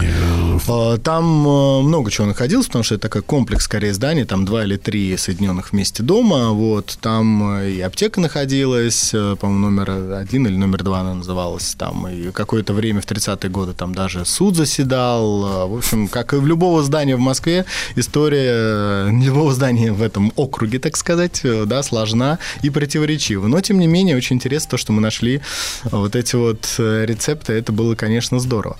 Вот, но не суть. Если мы возвращаемся к тематике нашей беседы, то в начале 20-х годов начинает все резко меняться. Во-первых, э, появляются то, что называется парфюмерные дома или бренды. А, Они еще не такие, как сегодня, но тем не менее становятся правильным, модным, популярным. Не просто носить, носить на себе какие-либо духи, но духи от определенного создателя. От определенного парфюмера, от определенного носить там, определенное имя. И м, этот процесс, конечно, очень активно стал развиваться в том, что стало появляться женской парфюмерии, да, но это было связано с появлением домов моды. Но постепенно, постепенно к этому стали присоединяться и, э, в общем-то, стал, стало уже намечаться разделение и на мужские духи. Если мы говорим про то, какие самые первые ароматы были созданы специально, прям вот непосредственно для мужчин, я говорю не про деколоны, я говорю именно про духи, то это происходит в 20-е годы, и один из самых первых ароматов, э, вот прям с мужским таким оттенком, был создан Франсуа Кати, тем самым, который был героем во многом нашей прошлой передачи, тот самый, который сделал этот легендарный аромат Шипор для м, австрийского дизайнера, портного Кнайзе, он э, вместе там еще с одним замечательным парфюмером, он э, создал э, прям вот такие му- мужские духи, да, и во многом это опередило время, они не стали безумно популярны, я не могу сказать, что они прям вошли в историю парфюмерии, хотя, безусловно, вошли, но не, такой, не, не так широко известно, как тот же самый Шипор, да, ставший, в общем-то, именем нарицательным. А если мы говорим про прям непосредственно такой первый знаменитый мужской аромат, то он был создан только в 30-е годы. 30-е годы и он был сделан французским парфюмером Эрнестом Дальтрофом. А, Это парфюмерный дом, который он основал, назывался Корон. Корон, в общем-то, легендарные духи. И у... это была не первая попытка создать э, мужской аромат. Первая попытка была сделана еще в начале 20-х годов, тогда, когда только-только закончилась э, Первая мировая война, и вообще вот 20-е годы, да, как, в общем, вся, весь мир выдохнул, да, наконец-то это жуткое кровопролитие закончилось, да, не подозревая, что скоро начнется еще более жуткое. Но вот это вот 20-е годы, это эпоха прям такого расточительства, роскоши, да, такого наслаждения жизни, гедонизма и всего остального. И вот и плюс еще социальные процессы, которые этому со- способ- ну, сопутствовали, например, э, расцвет эмансипации, суфраджизма, освобождения женщины. И вот Эрнест Дальтров, у него была возлюбленная и, в общем-то, и партнер по парфюмерному бизнесу, зва- зва- звали Фелиция Ван Пуй, подруга Шанель, э, и не только Шанель, в общем, одна из самых таких эмансипированных женщин того времени. И э, они вместе хотели сделать, вначале он хотел сделать мужской аромат, и э, мужской аромат э, должен был состоять из табачных нот. Табачные ноты тогда э, в парфюмерии, ну, мало использовались, поэтому это должна была быть тоже революция, определенная революция. Но так уж получилось, что появился вот композиция табачная, Однако настолько понравилась Фелиция Ван Пуй, что она сделала из него женский аромат. Поэтому, в общем-то, началась мужская А почему, парфюмерия вот, с того, вот что- что нет, а почему женщины это- похитили. да Почему, э, нет, почему, да, вот они у нас все тащат. Они у нас каблуки отняли, правильно? У нас штаны. Пудру отняли, помаду отняли. запах табака отняли, понимаешь? Что они все тырят-то у нас все? Вот, э, вот, пользуются тем, то, что мы ни в чем не можем им отказать. Поэтому что, что ж поделать, да. А вот в 30-е годы все-таки он настоял на том, то, что должен быть мужской аромат, неотъемлемый. И, э, ну, в общем-то, совершил такую своеобразную парфюмерную революцию, но, надо сказать, здесь э, его возлюбленная приняла самое непосредственное участие в создании этого аромата. Э, Было удивительно, потому что он настаивал на том, что мужские духи должны были быть основаны на лаванде. Что, в общем-то, неудивительно, потому что лавандовые одеколоны в те времена это прям такой символ мужской, но если не парфюмерии, то, по крайней мере, мужского запаха, потому что каждый раз, когда ты сходишь в какую-нибудь цирюльню, в бродобрейную, то, безусловно, после всех э, процедур э, на тебя носили одеколон, опять же, из профилактических в любом случае м, целей, и ты, конечно, в общем-то, если ты благоухал лавандой, это означает, что ты много денег заплатил за эту услугу, поэтому он думал сделать лавандовый одеколон, но тут вмешалась она, и, в общем-то, она все нарушила, все, все изменила, и к лавандовому одеколону добавился очень яркий, очень сильный аромат ванили, поэтому первый, первый мужской аромат, он был сделан из лаванды и ванили, ну, на самом деле, там, конечно, более сложная композиция, но это главные были оттенки, и, безусловно, Фелиция Ван Пуй добавила туда то, что ей самой нравилось, поэтому первый мужской аромат, он появился сразу же для женщин, было именно так. В дальнейшем эволюция мужских ароматов, она всегда очень тесно была связана с моментом, ну, вот такой, опять же, а, если хотите, соблазнительности. То есть, как ни странно, мужские ароматы, они гораздо в большей степени были предназначены для женского носа, ну, имеется в виду для привлечения женского носа, чем женские для привлечения мужского. Так уж получилось изначально.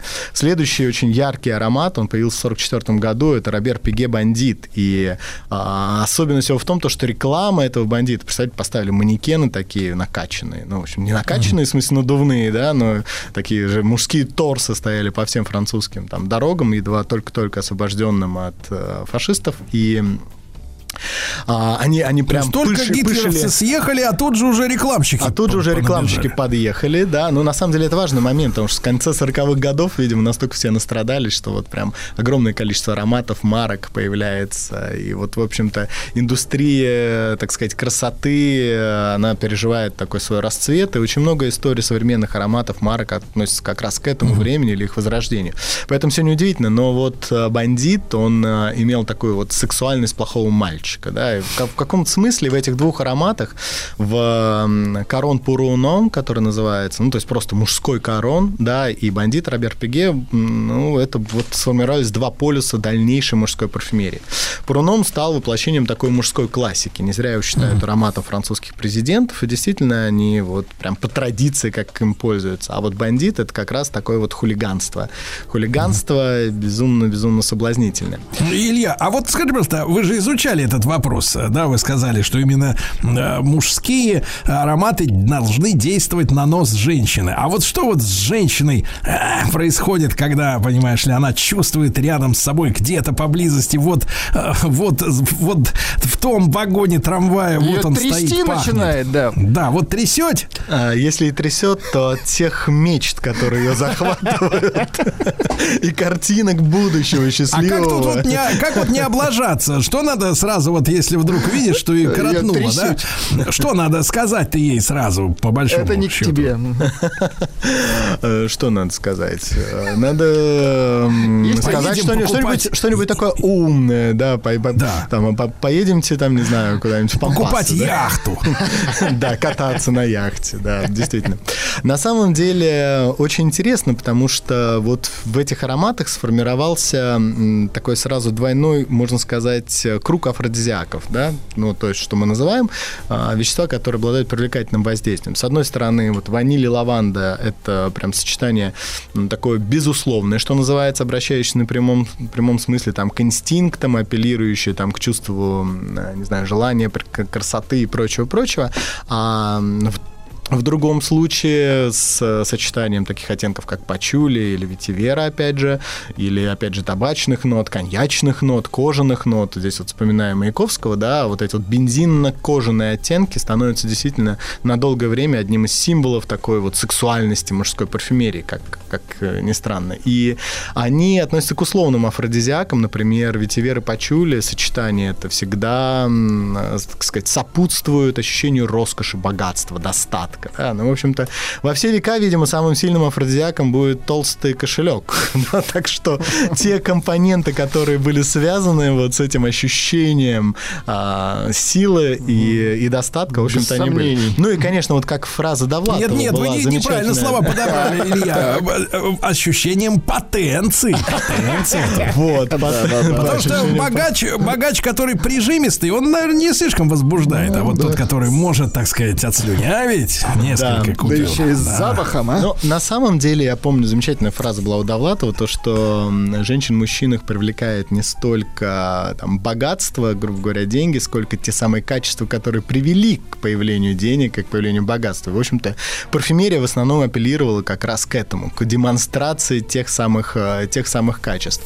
И мужские, мужские ароматы таким образом всегда принципиально нравились женщинам. Во многом это обеспечило, мне кажется, и определенный... И, кстати, простите, э, ли- лирическое отступление, и мужские ароматы, они всегда заигрывали вот с идеей плохого мальчика, да, то есть вот бандит, потом у Диор появился Саваш, ну, то есть вообще дикарь, да, и, и так далее. Можно продолжать достаточно долго. Всегда это вот апелляция к чему-то такому. Ну, параллельно шел процесс таких официальных мужских ароматов, как вот Пуруном де Корон, потом Грей Фланель, который появился, и многие-многие другие. Так что вот эта вот комбинация из э, плохой сексуальности, да, и хорошего такого достатка.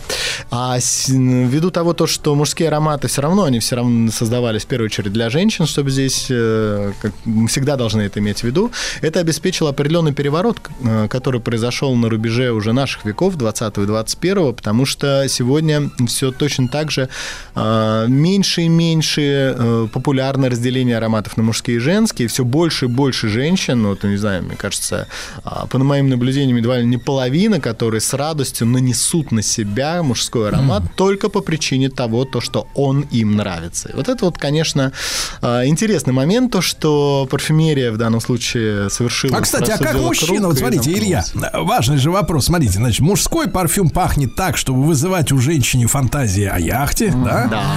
А если она на себя на- наносит этот парфюм, как мужской нос реагирует на мужской парфюм на этой тонкой, надеемся, женской шее? А вот мужской парфюм должен э, демонстрировать тонкую шею, тонкую талию, высокую грудь, округлые бедра. В общем, а, на мужчин больше всего влияют те самые компоненты, те самые ароматы, которые так или иначе связаны с понятием плотскости. Да, это, э, как правило, Плотскость? э, да, плотскость. Ну, то есть это ароматы, которые так или иначе напоминают запах тела. Но в какой Так, так, форме? а в это, какой это форме? сформулируется? Вот, Конечно, что там? сформулирует. Смотрите, мы пахнем с вами, да, и Так. пахнем даже тогда, когда чистая кожа. И пахнем мы сложно. Всего у нас выделяется в коже алфактивных молекул ну, там до 10 тысяч. То есть мы с вами с- духи из 10 Ничего тысяч компонентов. И многие цветы содержат в себе компонент а-ля индол или там нарлембанол, который выделяет в том числе и наше тело. И поэтому если создать женские духи из большого количества вот этих цветов с акцентом на вот эти плотские молекулы, вот тогда фантазии у мужчин будут совсем не о яхте, а о чем-то Дорогие другом, друзья, да. знаток плотских молекул Илья Волков, директор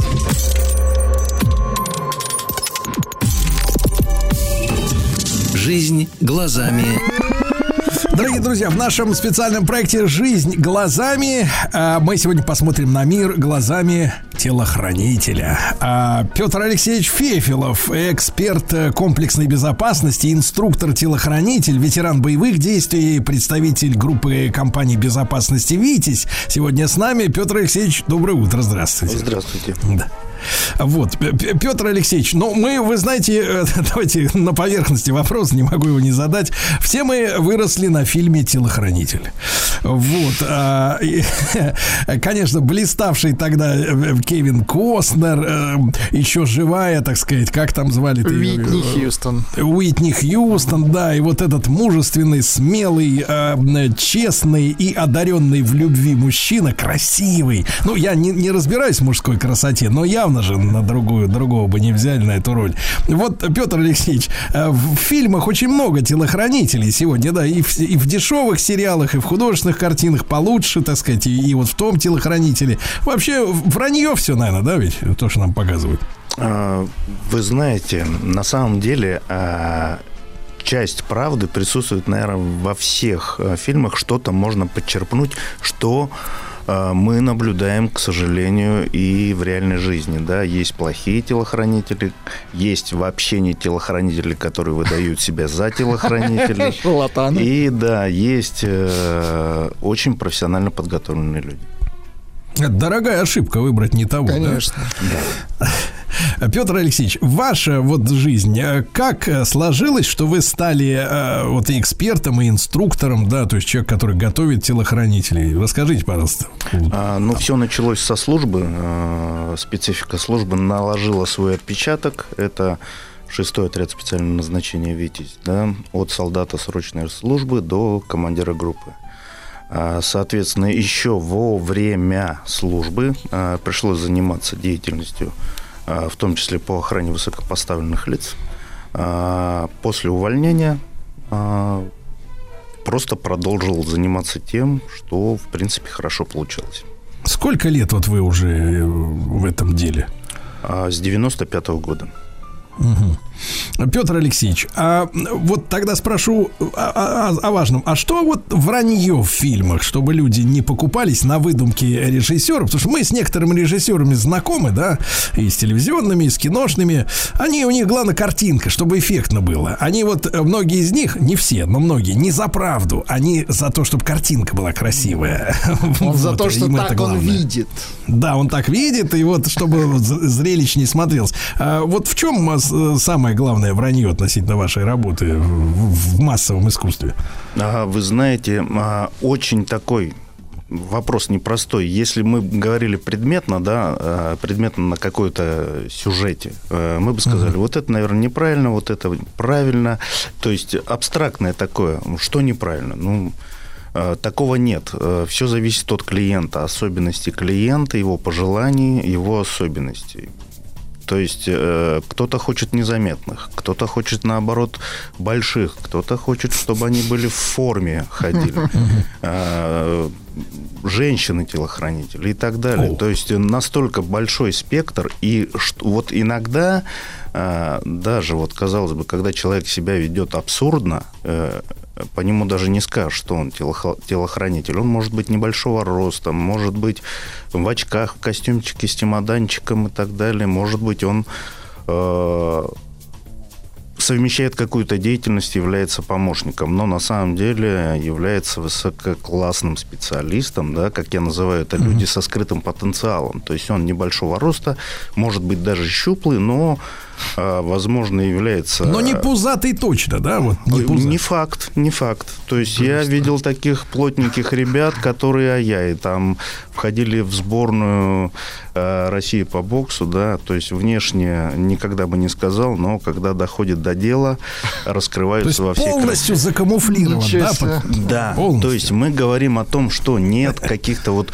стандарт есть, четкий, голубоглазый, высокий, истинный ариец, да, все хотят вот это, то, что вы говорили, Кевин Кёснер, да, то есть э, а стереотип у всех, в принципе, один, от чего отталкиваются, но э, мы видели э, э, команды достаточно большие, где э, ребята как раз подбирают разных форматов, то есть под ситуацию. Где-то достаточно крупный парень вышел, который там дверной, дверной проем боком проходит, да, его появление достаточно для того, чтобы э, Нормализовать конф- обстановку, Да, да. конфликтная ситуация сама собой растворилась.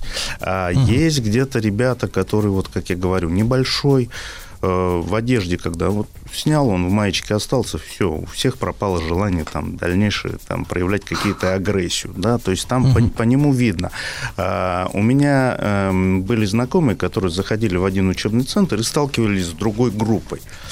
И они говорят, мы смотрим такие небольшие, коренастые, но, говорит, вот в глаза заглядываешь, это вот такие волки, они вцепятся и будут рвать. То есть э, э, есть и такие, они не выделяются телосложением, это, но вот по взгляду, по характеру там все становится То есть понятно. понятно, что дело нечистое, да, вот в помещении, когда заходишь. Да, А, то есть Петр вот- Алексеевич, да, да, да. да, да, Петр Алексеевич, а вот смотрите, э, мы понимаем, э, что такое стерео, ну, стереотипное представление, да, об- о, работе там вот охранных э, э, служб, да, контор, э, компаний, э, когда обязательно едет Мерс, да, сзади гелик пыхтит или, соответственно, вплотную к нему, или там э, крузер 200 300 жмется, да, с какими-то крутыми номерами. Вот они ездят, да. Хотя мне люди говорили уже, что в последний момент не модно.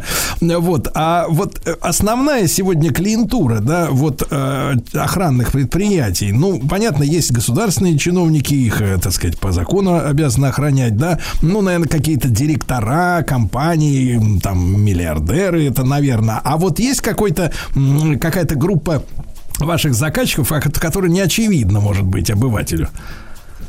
А, Вы знаете, э, например, очень распространено, когда э, человек является высококлассным специалистом в компании. То есть э, планируется, например, какая-то крупная сделка, он является носителем информации и некой ключевой А. фигурой, и на этот период а, ему предоставляется группа охраны, которая обеспечивает его безопасность, чтобы То есть незаменимый человек, да, вот в какой-то да, вещи. Да, вот, например, очень много, к сожалению, есть э, бракоразводные процессы или супруг, или мы вот э, знаем случай, когда супруга ведет себя агрессивно, и вторая половина вынуждена Ничего взять себе. себе сотрудника для того, чтобы просто а, избежать поцарапало и- лицо, да, и, да, и- именно, да. именно так, да, чтобы просто э, избежать физического контакта, потому что истерика э, машет руками, то есть э, люди боятся за свою жизнь и здоровье. Э, Петр Алексеевич, а насколько сегодня вот э, э, телохранитель э, вооружен? На, на, на своей работе? Или, или бывает случаи невооруженной охраны? А, Бывают э, случаи вооруженной охраны и невооруженной. А, Вооруженная охрана у нас э, в частных охранных предприятиях э, используется служебное оружие в виде пистолета, пистолета-пулемета и есть это аналог пистолет-пулемет э, кедр. Э, И у нас есть сайга. Это то оружие, которое считается служебным. А, но, опять же, э, не оружие э, является главным предметом, что, чем пользуется телохранитель. Это его наблюдательность, работа головы и, соответственно, умение разговаривать, э, разрешать конфликт, если он уже наступил. Мы говорим крайняя мера. А, Соответственно, предугадывать обстановку, да, смотреть, что происходит вокруг, это главный козырь, чтобы он мог оценить обстановку и предотвратить на начальном этапе какой-то конфликт. Это главное оружие любого специалиста. Э, решать непосредственно конфликт с помощью кулаков или оружия, не дай бог, да, это крайняя мера, которая приведет и потом к более печальным а, последствиям. Мы не говорим про там, летальный исход, а даже те же судебные разбирательства. А, соответственно, лучше предотвратить, не допустить. Это самая высокая оценка сотрудников охраны, которые умеют это делать. Да. И вот, э, Петр Алексеевич, и большую работу занимает именно, большое время занимает э, именно интеллектуальная работа, да, именно выстраивание каких-то схем движения, э, контактов, места, да, осмотр, осмотр местности для предотвращения каких-то да. ситуаций э, т- тревожных. Давайте об этом сразу после короткой рекламы. Петр Алексеевич Фефилов, эксперт комплексной безопасности и инструктор-телохранитель сегодня с нами.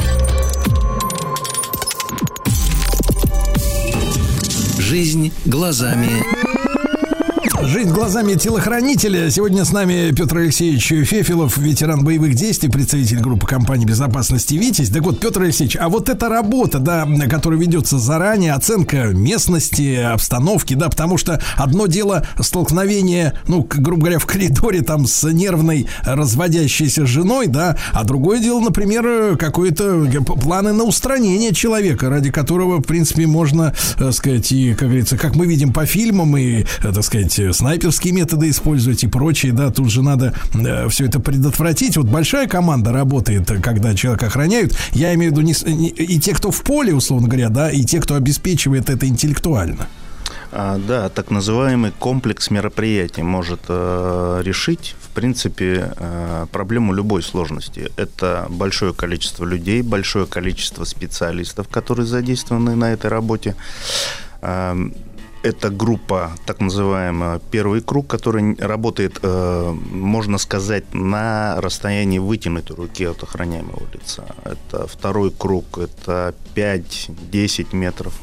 Э, И их можно, э, этих рубежей охраны можно перечислить э, бесконечное э, множество в зависимости от серьезности угрозы. То есть это крыши, это окна, это наблюдатели, которые смотрят, это бронированные козырьки над подъездом, куда заезжает машина, чтобы он не попадал в зону. То есть это перечислять можно Ну да, а, а, да. да, до бесконечности, но а, одна из основных проблем даже вот а, не в этом, а, то, что вы назвали, это аксиома, да, любой а, телохранитель, работая солом или в группе, они должны знать а, вероятные направления появления противника, возможно, то есть от, оценка ситуации это да, но одна из основных а, задач это психолог- психологическая совместимость с охраняемым лицом, то есть сотрудник охраны не должен напрягать, быть в тягость. Потому что иначе ВИП скажет, мне некомфортно работать или непосредственно с этим охранником, или а, вообще с охраной. Да? То Мгм, есть мгм. это э, человек, который практически э, минимум от дома до дома находится рядом с вами. То есть вам должно Петр быть... Алексеевич, Да. Да, а вот если вы, ваша служба, да, фиксирует, что действительно есть а, о чем тревожиться, а вы на каком этапе обязаны или, или, или по вашему желанию можете подключать там органы, а, там уже офи- официальные силовые структуры, но именно государственные, то есть там полицию или ФСБ, если вы, например, понимаете, что действительно готовится нападение на вашего клиента? С ними уже ведется работа, если мы понимаем, а, что угроза серьезная, соответственно, охраняемое лицо пишет заявление, и соответствующие органы уже занимаются, и а, группа Параллельно. телохранителей работает в плотном контакте с теми Мгм. органами, которые вы перечислили. Петр Алексеевич, и вот в ваших словах промелькнула важная фраза, которую я хочу вот э, в последний вопрос задать, возвращаясь к началу нашего разговора. Вы сказали, что очень важна психологическая совместимость, и я по новостям часто вижу, что а, это ведь не просто там фантазия кинорежиссеров, да, а очень часто история, когда, ну, какие-то звезды, например, женщины, они существа эмоциональные, темы прекрасны. Вот, а, пользуясь тем, что оф- пр- профессиональный защитник должен психологически быть совместимым, да, с объектом охраны, вот происходят романы, когда женщина чувствует, что вот он рядом, вот он рядом, тот самый мужик-то, который был нужен на самом деле всегда. Настоящий. Крепкий, сильный, настоящий, боевые награды, оружие, смелый, все знает, и еще и с ним и хорошо вместе, да. Вообще служебные инструкции запрещают, вот в вашей компании, да, Витязь, э, ну как-то вот, э, ну, например, приобнять э, женщину, подать руку. На работе приобнять, а? Да, да, да, да, да. Ну вот. Вы перечислили непрофессиональные действия сотрудников. Это вот то, что в, э, в кино и сериалах, вот, я нашел, да, то, что считается глубоко непрофессиональным. Да. это выдумка режиссера, как правило. Это э, такой киношный вариант. Э, в жизни, как правило, те люди, которые в состоянии привлекать телохранителей, это не дешевое удовольствие. Это очень грамотные, умные люди, которые просчитывают на э, много ходов вперед.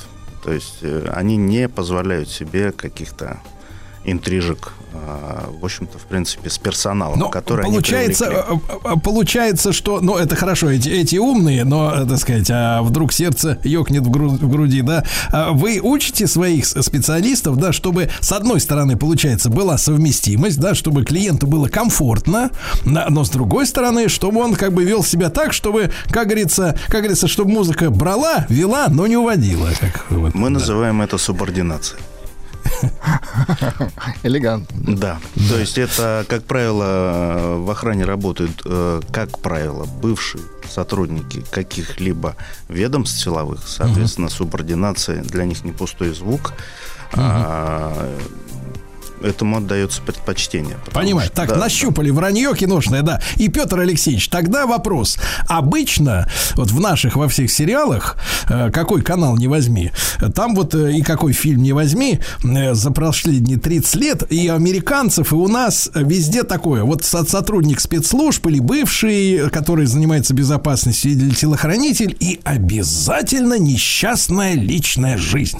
Потому что из-за его графика никакая женщина с ним жить не хочет. Вот ваше наблюдение за своими подчиненными, коллегами, э, это вот э, устойчивый э, стереотип, это вранье, что вот у большинства работников охраны, серьезных работников, вот личная жизнь швах. Это вранье. Вот.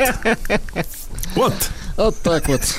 Личная жизнь есть, присутствует, и да, время именно на так. нее остается. Именно Петр так. Алексеевич, но ведь это какие-то особенные замечательные женщины, да, которые понимают и знают, э, ради чего они ждут мужчину со службы, да, с дежурства. Это же, так сказать, особая порода, наверное, женщин, а? А, Вы знаете, на таких женщин я насмотрелся еще, когда служил э, солдатом срочной службы. И я помню, когда у нас были первые командировки горячие, да, и я, я тогда еще не был женат, и я помню глаза жен наших офицеров. Вот э, это, наверное, аналогия. Почему я говорю, что в э, телохранителях служат, как правило, бывшие военнослужащие. Это, то есть у них супруги, в принципе, наверное, это их судьба ждать э, мужа с задания.